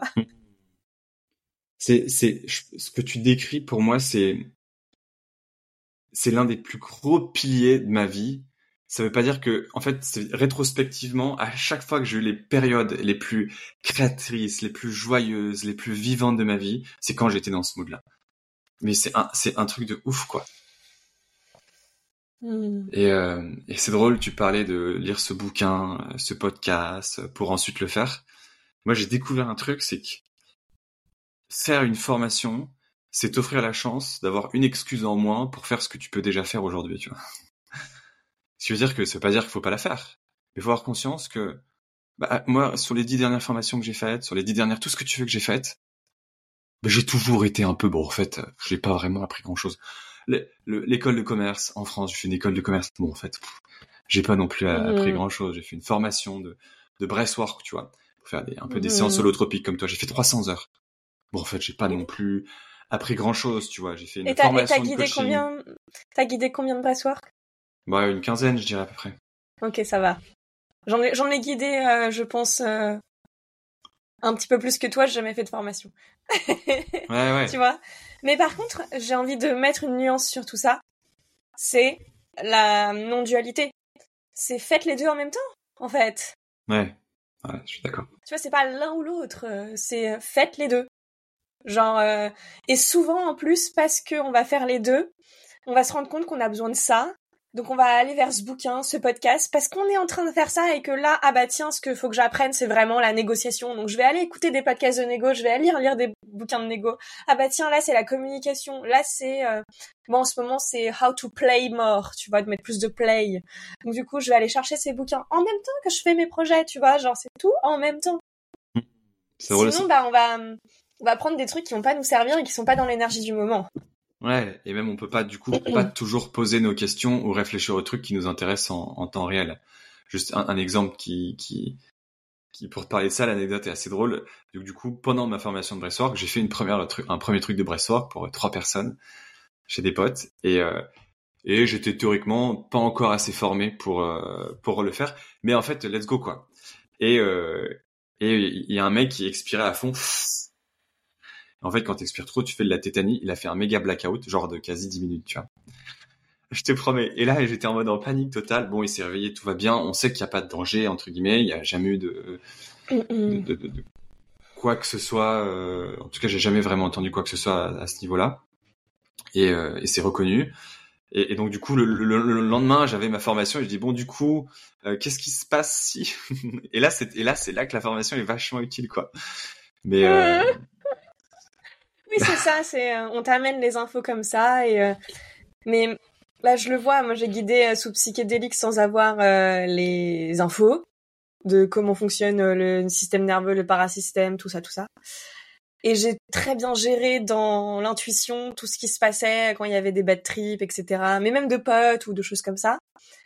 Et là, je viens de faire une formation parce que je co-facilite une retraite légale à Amsterdam où je dois suivre cette formation. Et là, il t'explique tout. Alors c'est hyper intéressant, j'adore parce que du coup je me dis ah donc ça ça veut dire ça puis ensuite il y a ça et mais je me demande euh, si ça vient pas trop dans le mental quand t'es en train de le faire, tu vois. Donc je suis contente d'avoir eu mes propres intuitions quand il se passait des choses. Mais après j'ai aussi un background de coaching à HEC donc ça m'a permis de savoir aussi gérer les situations. Mais ce qui est bien, c'est que dans le coaching, on est beaucoup plus dans la pratique et dans des outils que dans un protocole hyper mental de savoir que là, c'est le parasystem qui s'active et le machin qui se désactive et que, tu vois, waouh. Parasympathique, sympathique, euh, du coup, si. ouais, ça... tu vois tout ça. Euh... Donc c'est, voilà, moi, c'est mes mes retours par rapport à ça et, et je pense aussi que la vie nous amène que ce qu'on peut euh, gérer donc, euh... ouais. Ouais. La, vie nous amène tout ce qu'on peut gérer, c'est euh...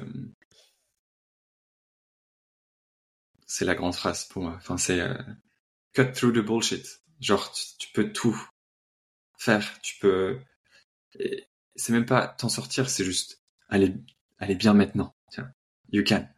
La vie ne t'amène pas de challenge que tu ne peux pas gérer. Et c'est drôle parce que c'est justement personnellement dans les challenges personnellement les plus douloureux et les plus qui m'ont amené peut-être le plus de souffrance et donc c'était ce que tu veux, j'ai eu les périodes les plus transformatrices de toute ma vie. Quoi. donc en fait, les challenges, il faut, hmm.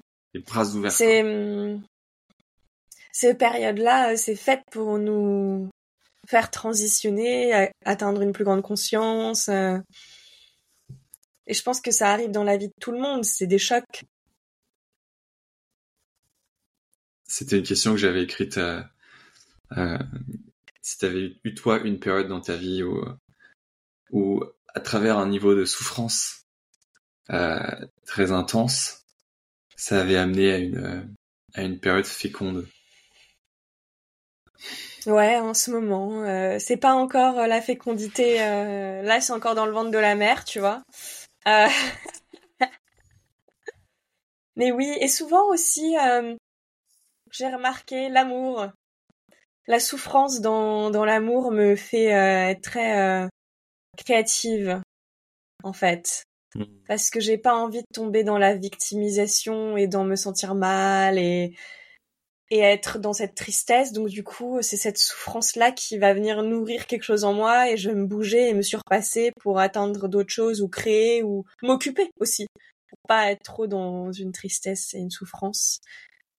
Et du coup, ça me rend vivante et ça m'ouvre dans, mmh. dans des choses euh, assez euh, assez belles euh, donc ça, j'ai remarqué au début, j'avais beaucoup peur de l'amour et de tomber amoureuse. Et en fait, plus je tombe amoureuse et plus je vais dedans et plus j'y vais et à fond et que je me rends vulnérable et même si c'est de la souffrance derrière, dans ma vie, ça impacte positivement euh, des changements.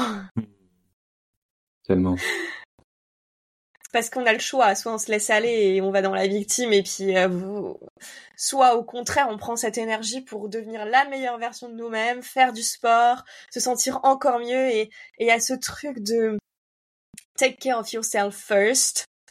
Et euh, je sais pas, prendre soin de soi, on dit en, français, euh, de, de prendre soin de soi en premier, qui revient à chaque fois.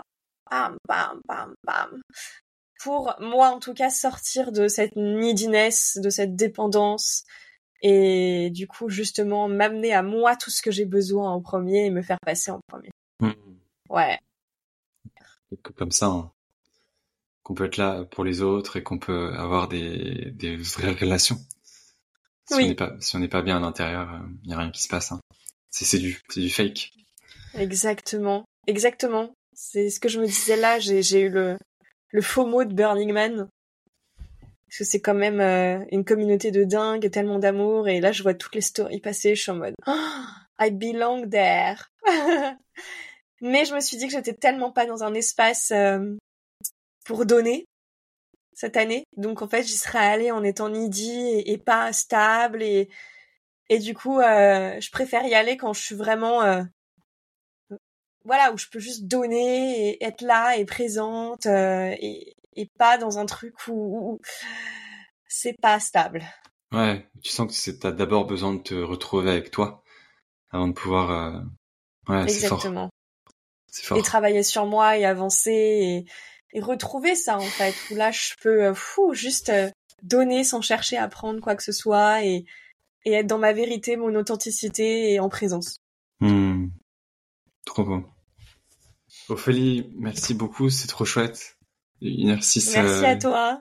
cause. Ouais, si t'as as envie de partager un dernier truc, le mot de la fin ou une question, je sais pas, avant de, clôturer cet espace euh, de... super vulnérable depuis une demi-heure là. Ouais, j'ai adoré. Euh, j'ai l'impression d'avoir fait un peu une thérapie. Euh, ouais, le mot de la fin, ce serait oser. La vie est courte en fait. Euh, et j'ai lu quelque chose récemment qui disait qu'est-ce qui différencie un bon artiste d'un mauvais? C'est pas le talent, c'est l'audace. Donc, euh, qu'est-ce qu'on en ressort quand, quand on ose, quoi? C'est juste euh, que des belles choses. Hmm, c'est ouf. Merci Ophélie de, de t'être ouverte pleinement d'avoir admis des choses avec vulnérabilité sur lesquelles tu es en train de traverser aujourd'hui. C'est pas toujours facile. Et, euh, et merci de d'avoir retourné un peu le mic, de m'avoir posé cette question qui m'a fait, euh, qui m'a, qui a été, qui a été vachement euh, soignante en fait d'une quelque sorte. Bah, en fait, quand on a peur, et quand tu les partages, ça fait du bien. Et, et oui, mais tu, tu donnes un point de ouf là. Donc ça, c'est une question que je posais dans mes retraites pour faire des groupes. Et en fait, c'est ça. C'est ce qu'on a le plus peur de partager, donc ce qui est le plus vulnérable et qu'on veut vraiment pas que quelqu'un le sache. Et bah, c'est ce qu'on a le plus envie de partager. Hmm. En gros, c'est ce qu'on, ce que notre âme a le plus envie que tout le monde sache parce qu'elle en a Tellement. marre de le cacher. Tellement. Et que c'est libérateur. C'est ça la libération. C'est de Tellement. libérer ce- ce qu'on veut pas que tout le monde sache. Hmm. Oui.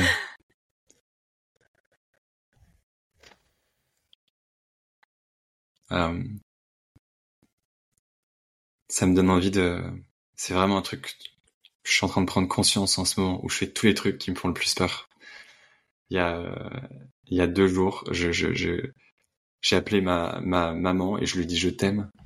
J'étais en sanglots pendant une demi-heure euh, parce qu'en fait je l'avais quasi jamais vraiment dit, tu vois. Et j'ai fait ça avec mon, mon père et avec mon petit frère. Et ensuite mon petit frère m'a dit mais Pierre, de tous les moments qu'on a passés ensemble, c'est le plus beau. Pff, j'ai- j'ai- j'ai- mais genre, euh, là je me suis dit mais pourquoi est-ce qu'on garde tant que ça des choses qui sont qui représentent pour moi la beauté pure de la vie, qui nous font le plus peur alors qu'ils nous apportent tellement quoi. Comme si en mouvant moi et en disant je t'aime, c'était aussi d'une certaine manière accepter leur amour à eux et de leur dire ouais, je le reçois aussi, je vous le donne. Hmm. Ouais, sacrée période. ouais. Mhm. J'ai pas envie que ça se termine, moi. Là, on rentre enfin dans le deep. Non. ouais, mais je suis d'accord. Tu dis souvent je t'aime, toi? Euh, non, pas forcément. Et j'ai une manière euh, d'aimer qui va plus dans l'action que dans les mots. Euh, j'ai ce truc aussi de je veux que ça soit vraiment authentique. Tu vois, et, récemment, par exemple, à mon père, ai écrit une lettre de quatre pages où tout ce que j'avais comme colère et comme ressentiment s'est sorti dedans. Hmm. Et j'avais besoin de le faire en fait, parce qu'à chaque fois que je le voyais, que j'avais une conversation, j'avais encore ça en, en moi. Euh, mais c'était une lettre d'amour et que je disais je, je fais ça parce que je t'aime et que c'est aussi ce que je m'en veux le plus, c'est de t'aimer. Genre euh, j'ai cette colère de t'aimer en fait encore. Euh, voilà, ça n'a pas été vraiment reçu, mais je l'ai fait pour moi pas pour que ça soit reçu ou pas pour une conséquence, tu vois. Je l'ai fait parce que ça me libérait de lui dire tout et que je sais qu'il sait tout même s'il le reçoit pas. Hmm. Ouais. Mais j'ai vraiment ce truc d'authenticité et je vois qu'il y a des fois où j'ai dit je t'aime alors que je le sentais pas vraiment et que c'était pas vrai. Hmm. Donc maintenant, euh, je fais les choses différemment, mais je vois que je suis quelqu'un qui agit beaucoup dans l'amour. C'est-à-dire, je vais faire beaucoup d'actes euh, plus que de dire je t'aime. Hmm. Hmm. C'est, c'est je t'aime que personnellement j'ai dit parfois pour recevoir le je t'aime, tu vois. Euh, c'est toutes ces petites Mhm. actions aussi Mhm. que parfois que tu fais, euh, que tu fais euh, et inconsciemment tu te dis je, suis, je le fais parce que c'est qui je suis, je suis une belle personne, mais en fait seule chose que t'attends c'est le résultat, la conséquence potentielle probable derrière. Et si tu reçois pas, t'es en mode t'as vu tout ce que je fais pour toi? Toi tu été sérieux, je me mets en quatre et Oui. C'est ça, c'est est-ce que tu ressens vraiment de l'amour pur au moment où tu le dis? Ouais. Euh, Et par exemple, pour mon père, je pouvais pas lui dire parce que je ressentais de la souffrance et de la colère, en fait, Hmm. à lui dire je t'aime, parce que je me ressentais en colère de l'aimer, Hmm. par exemple, tu vois.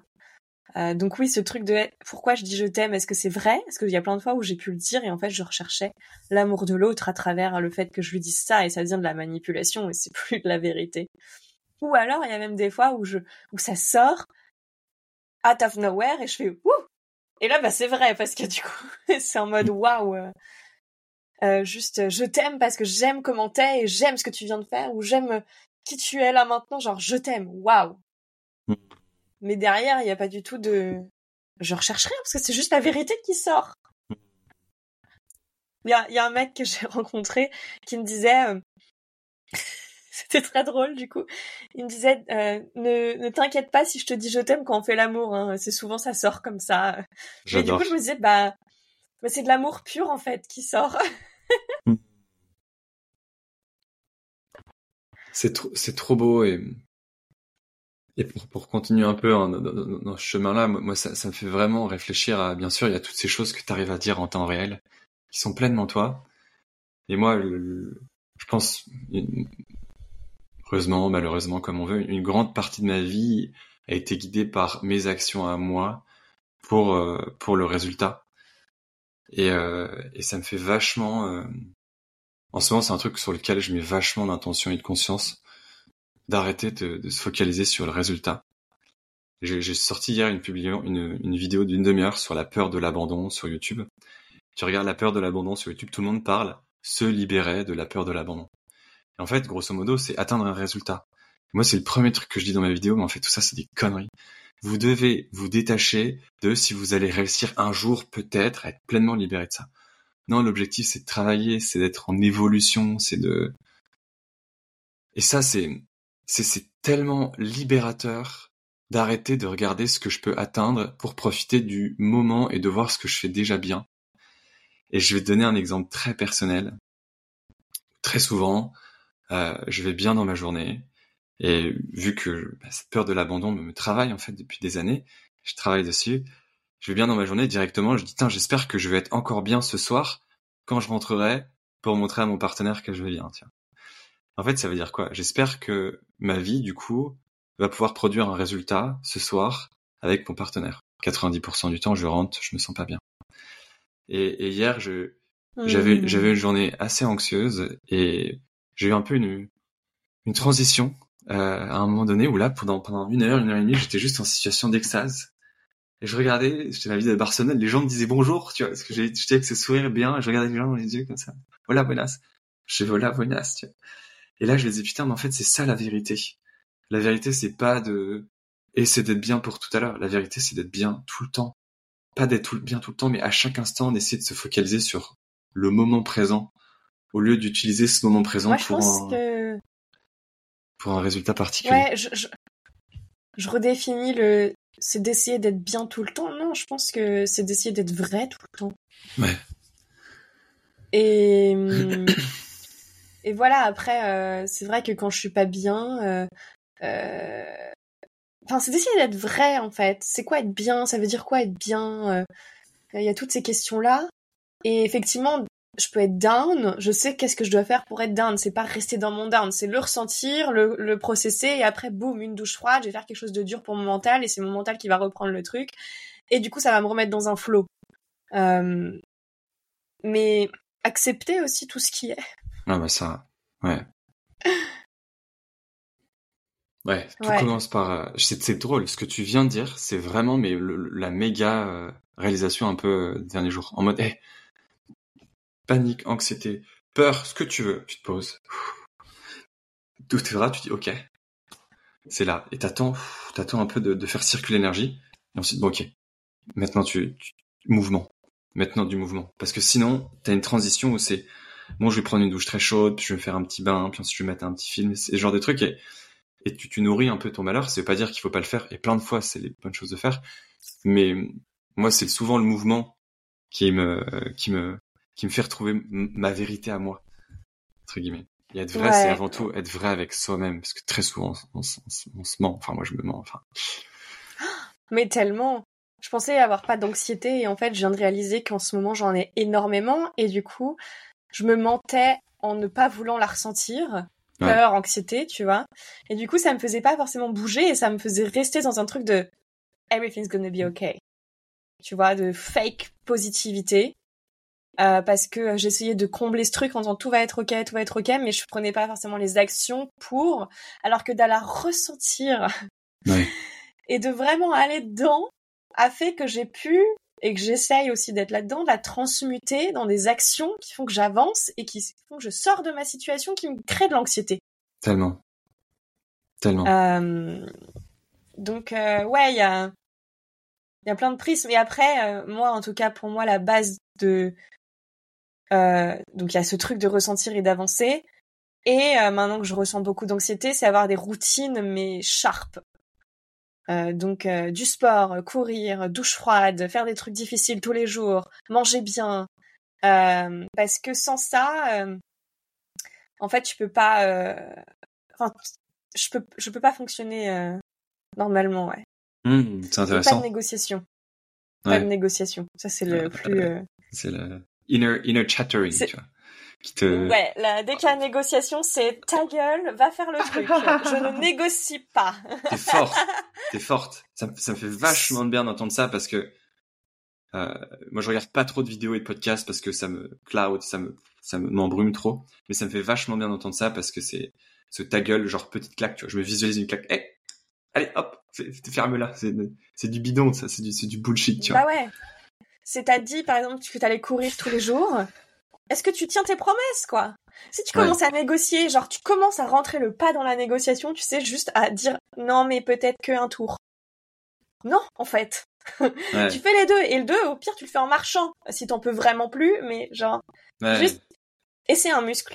Plus tu vas négocier, plus tu vas négocier dans ta vie, et moins tu vas tenir tes promesses, et moins tu vas tenir ce que tu fais. Tellement. Voilà.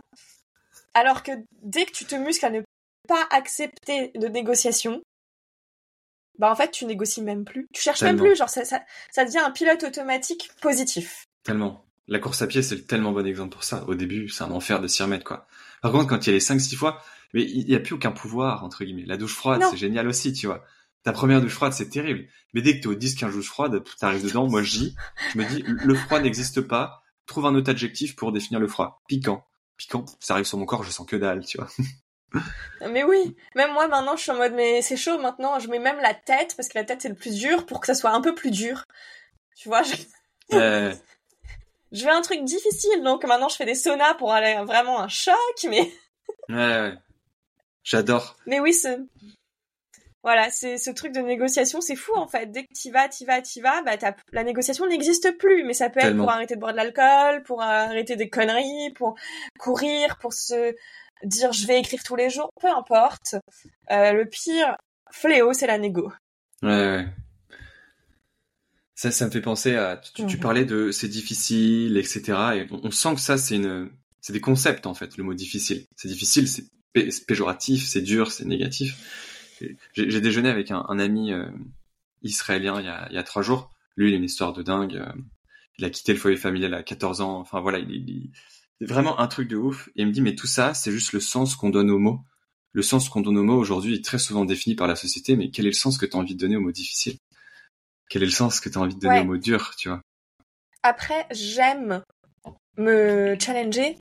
Et pourquoi je fais des choses difficiles tous les jours? C'est pour me challenger et rester, euh, tu vois, euh, dans un mouvement de j'y arrive. Ouais. Donc ça me va très très bien de me dire je fais des trucs difficiles. Ouais, Parce qu'après, je suis, je suis fière de moi de l'avoir fait. Genre euh, là, j'ai fait des randos, des hikes, j'allais de plus en plus vite, etc. C'est dur. Mais je le fais et à la fin, je suis en mode j'ai fait un truc super dur. What's next? Ouais. Tu vois? J'adore.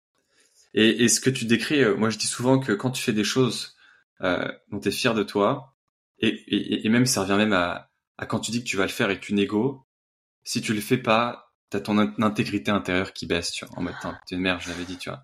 Tout. Et quand tu fais des choses et tu respectes ton intégrité, tu regardes la glace, tu dis, je suis fier de moi, je suis une machine. Ça pour moi c'est quoi? C'est la définition de l'amour de soi, c'est l'estime de soi. L'estime de soi, c'est la base de tout. Si demain tu vas aller voir une personne et être en état de confiance, si tu es quelqu'un qui fait pas ce qui se fait déjà intérieurement dans son dialogue intérieur au quotidien, tu vas lui promettre un truc, tu vas dire bon, euh, dans ta tête, tu dis bon, ok, je vais essayer. Tu vas lui dire très bien, je vais essayer de le faire pour demain. Attends, ça veut dire quoi ça? Tu vas essayer de le faire ou tu vas le faire?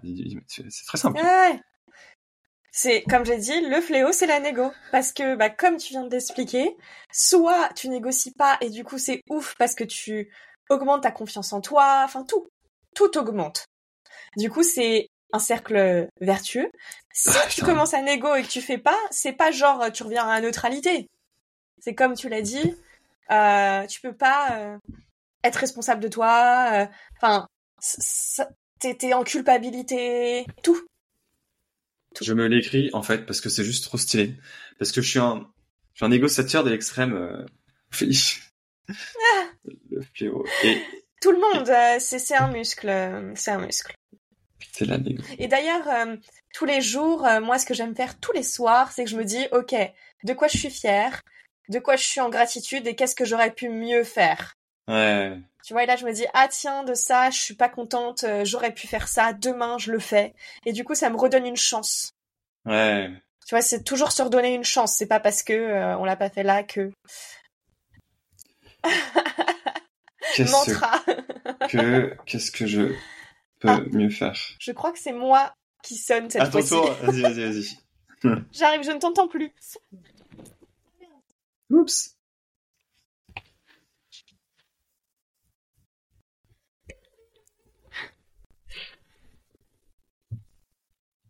C'est les sacs euh, que j'ai pris pour shooter que je dois rendre. Trop bien. J'ai une, euh, anecdote euh, intéressante où le fléau c'est la négo et et je sais pas si tu le sais mais j'ai un, passé d'addict aux jeux vidéo tu vois où je joue je joue je joue mais 16 heures 18 heures par jour et en fait quand tu joues 16 heures 18 heures par jour tu te dis 3000 fois c'est la dernière dernière partie c'est la dernière euh, partie d'échecs, c'est la dernière, nanana, c'est la dernière. Et en fait, euh, pendant des années et des années, et c'est la dernière clope. Exactement. Et putain, c'est tellement, euh, tu te, tu te baises intégralement, intérieurement, en te mentant à toi-même et en ne faisant pas ce que tu te dis. Tu te regardes le soir dans, le miroir, tu tournes la tête, tu détournes la tête. Tu veux pas, tu peux pas. Quoi, tu, tu te le dis pas consciemment. Et moi, c'était une, une merde. T'es vraiment une merde, quoi. Et ça fait du bien de. Ouais, ça fait juste trop du bien de l'avoir écrit là. Le fléau, c'est la négo pour vraiment euh, mettre ça un peu au cœur. Parce qu'en ce moment, j'ai trop de trucs à faire et ça me fait trop kiffer. Et parfois, je dis, putain, là, je pourrais peut-être me poser. Quand même assez fatigant. Ta gueule. T'as dit que t'allais le faire, tu le fais, putain. Ouais, il faut pas réfléchir, en fait. C'est, euh... Dès que tu commences à réfléchir, c'est mort. Du coup, moi, ce que je fais, c'est que je fais 5, dès que je commence à négocier, je fais 5, 4, 3, 2, 1. Voilà. Genre, je me court-circuite ma Lego en comptant. Et, et, je le fais. Et souvent, euh, je vois hier, j'avais un shooting, c'est trop con, mais j'avais un shooting, rien s'est passé comme il fallait. C'était genre euh, n'importe quoi. La, la mannequin manule, fallait que je trouve quelqu'un d'autre. Euh, on n'avait pas l'assistante pour filmer. Enfin vraiment, il faisait chaud. Tout était, j'avais pas mon outfit. Enfin tout était pour que j'annule, tu vois. Et au final, j'ai dit non, vas-y, j'y vais, j'y vais, j'y vais. J'ai dit que je le fais, on y va, on y va. Et au final, euh, je trouve euh, une copine pour venir avec moi sur le shooting. Euh, je rencontre une abonnée dans le jardin du Luxembourg qui me reconnaît. Je lui demande est-ce que tu veux venir me filmer parce que j'ai besoin d'aide? Oh stylé. Euh, et euh, les tenues à l'épa, on s'est vite changé et mon photographe Ose a fait un truc ultra créatif vu qu'il n'y avait pas ce qu'on avait prévu de base. Mais c'est mieux, le résultat est mieux, tu vois? Donc en fait, j'étais là, waouh Et surtout, quand on y était, j'adorais. Genre, j'étais en mode, mais c'est ce que je kiffe quand je suis dans le truc, tu vois. C'est juste qu'il faut se rappeler cette étincelle ouais, tellement. quand on fait les choses et, même quand rien ne va et qu'on a juste la flemme et qu'il fait 40 degrés et que, que tout n'est pas aligné parce que c'était le cas euh, bah, se pousser et c'était un peu le, message de la vie, c'est ça en fait. Il faut aller jusqu'au bout et, faire confiance jusqu'au bout et se donner les moyens aussi, tu vois, genre demander de l'aide, etc. Tellement. Donc, voilà. Tellement. Et c'est d'autant plus inspirant que parfois on est dans des métiers où il euh, y a personne qui va te pousser. Ah personne bah qui va il y a personne qui va enregistrer ton podcast pour toi. Il y a personne qui va te dire te mets-toi à ta table. Et et pour moi en fait c'est la c'est la première euh, variable du succès quoi? C'est ta capacité à te sortir les doigts toi et et c'est vachement nourrissant de se retrouver seul face à son ordinateur le matin en n'ayant pas forcément d'argent qui tombe à la fin du mois parce que c'est que toi avec toi-même. Et ça, mais c'est une putain d'école de la vie. C'est une putain d'école de la vie. Ah, mais tellement. À condition de bien ressentir cette anxiété, euh, tu vois, de ah là, il n'y a pas le choix, faut que je le ressente parce que sinon je sais pas où je vais finir, tu vois. ouais. Ouais. Et, ça, je vais, je vais dire, à mes yeux, es, ces dernières années, tu as peut-être été la personne la plus inspirante autour de moi, sans qu'on ait forcément tout le temps euh, communiqué. Euh, parce qu'en fait, tu as fait tellement de trucs, et tu as été tellement actrice, peu importe si c'était la bonne direction ou pas, tu y allais avec tout ton cœur et t'as fait des retraites, t'as fait des workshops, t'as fait ci, t'as fait ça. Et ça, c'est bouleversant. Pour moi, c'est un aventurier de la vie, c'est exactement ça, et c'est ce genre de personne qui moi m'inspire, parce qu'en fait, c'est pas est-ce que c'est la bonne direction ou pas, c'est aujourd'hui je le sens, et si je le sens, j'y vais, parce que c'est ça qui me rend vivant. Ouais, ça c'est euh, clair. J'ai tellement d'admiration, euh, tellement d'admiration pour toi, en me comparant parfois inconsciemment à moi, qui euh, qui avait l'impression d'avoir un potentiel infini, mais euh, de rester dans son lit à jouer ou alors à se morfondre sur sa relation qui peut-être un jour pourrait mal aller et donc du coup elle allait pas bien. Bienvenue dans ma vie. bah tu vois, moi je vais te partager ce que je veux pas qu'on sache de moi et c'est que j'ai peur, j'ai peur tout le temps. En ce moment j'ai très peur. Je suis aussi perdue. J'ai pas toutes les réponses. Je sais pas où je vais il euh, y a des jours où c'est très clair et je suis animée et il y a un truc qui me porte et le lendemain je suis en mode mais est-ce que c'est vraiment ça que je veux faire? Et puis je suis down et euh, tu vois genre c'est c'est un roller coaster en ce moment euh, vu que je suis au début de relancer plein de trucs. Mais je garde cette confiance et justement je mets en place ces routines et ce truc de non négociation et d'avancer pour continuer justement à découvrir. À me découvrir et à découvrir qu'est-ce que j'ai envie. Mais Ouais, et là, j'ai envie de stabilité parce que justement, euh, je trouve que j'ai exploré comme une dingue, à suivre toutes mes passions, mes curiosités, euh, mais j'ai envie de quelque chose de beaucoup plus euh, structuré et de construire et, et de... Tu sais, c'est un peu comme si j'avais lancé des projets à chaque fois from scratch et qu'il fallait recommencer à chaque fois, bah t'es comme un avion à réaction, tu vois, genre en termes d'énergie à chaque fois. Et là, c'est où j'en suis, genre j'ai envie que ça soit les derniers avions à réaction que j'envoie dans le ciel et que je les fasse juste planer un petit moment, quoi. Ouais. et peut-être que j'en relancerai parce que je suis comme ça, mais ouais, là c'est ce que je ressens et c'est pour ça que pour la première fois de ma vie, je là en fait, peut-être que d'avoir un job, même si c'est pas du tout ce que je veux, mais s'il est aligné avec euh, ce que j'aime, ça peut être sympa. Euh, alors que jamais je pouvais me dire ça avant, jamais, jamais, jamais. Mais je me suis dit, ça peut aussi me rendre encore plus créative d'avoir cette stabilité et donc cette liberté parce que c'est cette stabilité d'un côté qui va pouvoir que je suis complètement indépendante et créative sans penser à ce que ça va plaire. Tu vois? Voilà mes réflexions. Euh. Je, je, je, je, goûte ce partage et je goûte la connexion hyper profonde que je peux faire avec toi parce que après trois ans euh, seul, il y a une deux semaines, j'ai commencé à chercher du boulot. Et euh, c'est quand même assez what the fuck, je trouve. Parce que je, je l'ai pas dit dans mon dernier podcast, mais j'ai commencé un peu à postuler. c'est juste vachement drôle que tu viennes de me partager ça à la fin. Euh, alors que je suis, mais 100% euh, en cohérence avec, enfin, je, sur la même fréquence, enfin, mes vibrations que toi dans cette période, quoi.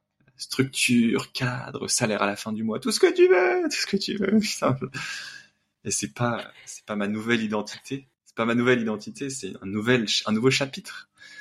Un prolongement de mon identité. Et, et je me dis d'un côté euh, j'ai pas envie de me mettre dans cette sécurité parce que j'ai peur que ça m'enferme tu vois. Parce que voilà fléau le fléau c'est la négo. C'est pas une négo, c'est plus genre euh, voilà, mais par contre je le fais. Je, je suis mon intuition de postuler à 1000 jobs et je me dis que si c'est le chemin, l'univers m'ouvrira les portes et ça va se faire facilement. Sinon, c'est juste que je devais faire mon CV et avancer et aller dans cette direction. Donc, c'est-à-dire que je reçois l'intuition, j'agis dessus, je mets tout en place, mais à un level d'excellence. Euh, mais c'est peut-être pas la voie, c'était juste la voie maintenant, tu vois. De ouf. Donc, euh, c'est plus. Il y a que, ouais, il y a que des voies maintenant, de toute façon. Les, les, les je veux trouver la femme de ma vie, les je veux ci, je veux ça, l'amour c'est ça n'existe pas. L'amour c'est tous les jours, c'est c'est tous les jours est-ce que j'aime cette personne ou non, il n'y a pas de femme de ma vie en fait. Il y a même tu prends des gens à 80 ans qui vont dire oui mais l'amour encore aujourd'hui c'est une décision, tu vois. Et euh, il faut arrêter de croire que j'ai enfin trouvé ce que je voulais faire de ma vie. Non, aujourd'hui tu as trouvé un truc que tu veux faire aujourd'hui. Mais si tu es suffisamment honnête avec toi, on est tellement tout le temps en transformation, on est tellement tout le temps en évolution que si tu arrives à garder la porte suffisamment ouverte, tu verras que la vie est extraordinaire parce que tu auras plein de nouvelles trucs, de nouveaux trucs que tu voudras faire aujourd'hui. Et c'est ça qui est incroyable. Et d'agir sur les intuitions et d'y aller, et de pas se poser trop. En fait, il faut pas se poser de questions, il faut agir dessus. On verra bien après et on a toujours le choix. Donc même si je suis prise à des jobs, j'aurai le choix de le ressentir. Est-ce que c'est juste ou pas Est-ce que c'est vraiment ce que je veux Ou alors c'était peut-être juste le fait qu'il fallait que je ressente le fait d'aller dans un job et que ça serait inconcevable et du coup ça va me faire bouger vers une autre direction. J'en sais rien. C'est là et on verra bien comment ça va se passer. Ouais. Parfois, l'étape la plus importante, c'est de réouvrir la possibilité qui nous a fait tellement peur pendant des années, parce que l'identité de l'entrepreneur, l'influenceuse qui fait plein de trucs, etc., qui réussit, qui est successful, elle est géniale. En tout cas, moi, moi, j'ai vu ça, tu vois. Pierre le coach, Pierre le mec qui fait des trucs stylés, mmh. fort, ce que tu veux, et, et, et juste le fait d'ouvrir la possibilité que je puisse faire retrouver un travail, c'était pour moi une période où j'ai pu accepter de faire un deuil d'identité pour me reconnecter à qui je suis vraiment et, et voir les choses de manière objective et non pas attachée identitairement à ce que je faisais, tu vois. Ouais, moi, l'identité, je m'en fous. Euh, je suis un caméléon qui arrive à remettre mes identités comme j'ai envie. Mais par contre, c'est euh, ce truc de euh, est-ce que je vais être OK d'aller au bureau trois jours par semaine et d'avoir ces contraintes-là en fait? Est-ce que ces contraintes, je vais hmm. pouvoir les supporter pour en échange de cette stabilité, tu vois? Ou est-ce que je vais pas exploser parce qu'en fait, j'ai je vais louper d'autres opportunités ou tu vois? Hmm. C'est quelle contrainte je suis... Ouais, c'est quelle contrainte je suis ok d'accepter en échange de quoi? Hmm. J'adore. Et c'est ce sur quoi je voulais réagir aussi tout à l'heure, tu disais, mais j'ai peur que ce... je sais plus ce que tu dis, j'ai peur que ça me prenne trop de temps, que ce soit pas ça. Et moi, j'essaie souvent dans un processus décisionnel de me connecter quelle est l'énergie derrière euh, cette décision? Si c'est une énergie de hmm. peur, très souvent, euh, c'est pas la bonne énergie. C'est une énergie d'excitation, c'est souvent la bonne énergie. Si c'est une énergie de, il y a une part de moi qui me dit oui, mais il y a une vraie peur derrière, c'est souvent la bonne décision. Et ça, être capable de, de cut through the bullshit and see the fear et de voir la peur, de sentir si c'est ma décision qui est influencée par la peur pour me protéger, ou alors c'est si je suis sur le point de pas prendre cette décision à cause de la peur. Et cette mhm. nuance-là, dès que tu arrives à sentir le truc, en général, une fois que tu as capté que tu as peur de le faire, souvent, tu le fais. Parce que t'es, on est des aventuriers, on kiffe ça, enfin, c'est ça la vie, quoi. Mais mhm. le, fléau, c'est la négo, on est tellement bon intérieurement pour se créer un narratif comme quoi, en fait, c'est pas vraiment pour moi, alors qu'en fait, c'est pour toi, mais t'as peur. Mmh. Faut, être, puissant. Hein. Ouais. Moi, j'écrivais, euh, excuse-moi, vas-y. Moi, je fais plus des rehearsals, c'est-à-dire que je m'imagine dans la situation et je ressens qu'est-ce que je ressens à ce moment-là. Hmm. Dans le, d'une projection. Et du coup, par rapport à ça, et ça peut être très très bien pour euh, le fléau c'est la négo, euh, s'imaginer aller courir et ressentir qu'est-ce que je ressens quand je cours et à la fin. Tu vois? Ouais, tellement. donc si tu fais la rehearsal de ça, tu vas changer euh, tout ton, même biologiquement. Tellement, tellement. Parce que parfois, tu arrives à te convaincre en disant non mais aujourd'hui, je suis vraiment claqué. ouais. quand je lance, quand je lance des retraites, je m'imagine quand la retraite est complète, que tout ce que j'avais en tête s'est construit, comment je me sens? Incroyable. Et ben, je me connecte à cette énergie et je fais en sorte que ça arrive. Ouais. Ouais. Si, tu étais sûr que ça allait être un succès, qu'est-ce que tu ferais? C'est une question que je pose souvent en coaching. Ah bah du coup, je ferais ça. Ah bah du coup, si tu le fais pas, c'est que c'est l'énergie de peur qu'il y a derrière. Mais du coup, faut le faire. Ouais, c'est la visualisation du succès et, le revoir et le revoir et le ressentir et que ça te drive euh, à faire le prochain pas. Ouais. Tellement. Voilà. Putain, c'était ouf. C'était vraiment ouf. C'est vraiment ultra stylé. Je suis tellement content enfin, je, je d'avoir euh, pu transformer ça avec toi pour rentrer euh, plus, plus profondément. Ça, ça, ça m'inspire vachement et ça me, ça me, ça, ça, me, ça va me nourrir pour les prochains, les prochaines personnes que j'ai envie d'avoir ici pour euh, hmm. faire des. Moi, ce que ce que je ressens de cette heure et demie passée avec toi, c'est de la fluidité, c'est de l'authenticité, c'est sortir de du concept de ce que c'est qu'un podcast avec quelqu'un qui interviewe et qui pose des questions pour entrer dans un je suis moi, tu es toi. Où est-ce que tu en es? Où est-ce que j'en suis? Qu'est-ce qui est difficile en ce moment? Qu'est-ce qui t'apporte de la joie? Et euh... ah, la vérité, la vérité sans chercher à se dire tiens c'est des gens comme ça qui vont écouter et du coup on va parler de ça et, euh, Tellement. Ouais, c'était chouette. C'est un peu euh, bah, tous ces rendez-vous qu'on s'est fait euh, depuis des années. Euh, tellement, on a enregistré, tellement. Quoi. Encore plus deep. tellement. tellement. Ah. Je suis, je suis vachement fier. En fait. Là, ce qui me traverse maintenant, c'est de la fierté. Parce que j'ai pas réussi à faire ça par le passé. Et je, je c'est, ouais, c'est beau. Je, je, ouais, c'est beau. Ah, tu te sens comment, Ophélie? Qu'est-ce qui fait que tu as réussi à le faire là? Ah, Moi, je me sens hyper heureuse. J'ai le cœur hyper ouvert.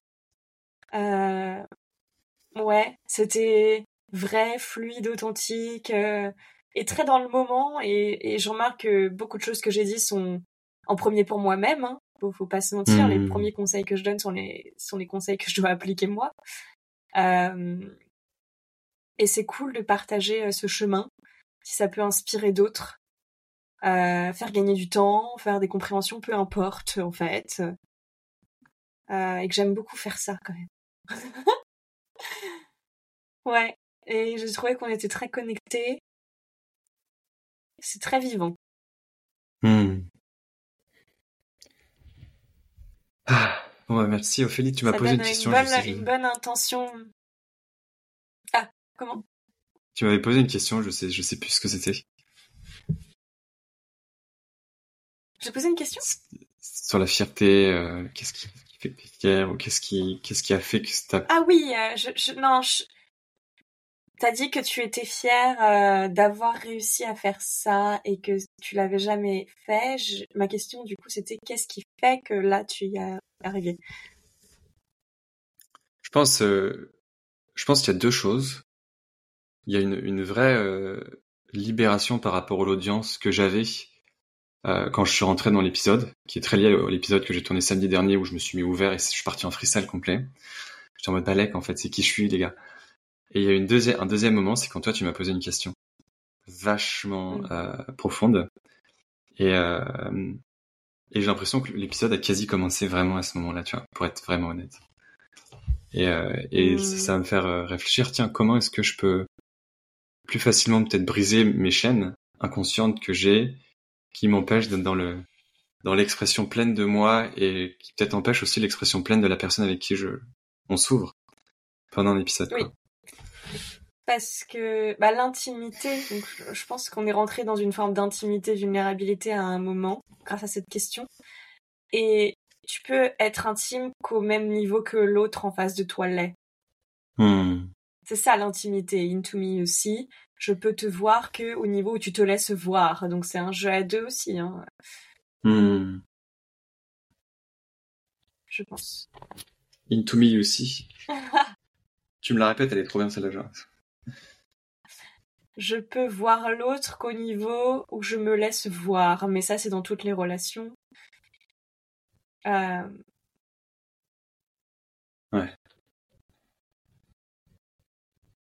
Trop bien. Je t'enverrai, tu m'enverras ton, ton rib. euh.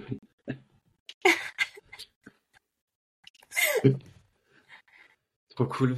Bon, Ophélie, je pense qu'on va, on va s'arrêter là. Ça fait, euh, c'est j'ai passé un moment de ouf. Je te, je te remercie pour, euh, pour ce bel échange. Euh, qui Merci à toi pour l'invitation. Ouais, ouais. grave. Un check-up tous les six mois, on fait. Allez, c'est parti, c'est parti. Trop bien. Et en, en anglais euh, la prochaine fois. Ah, mais tellement chaud. Let's do it, my friend. bon, allez, Ophélie, je te souhaite une, une belle journée, puis euh, on se retrouve très vite. Oui. Salut. Ciao.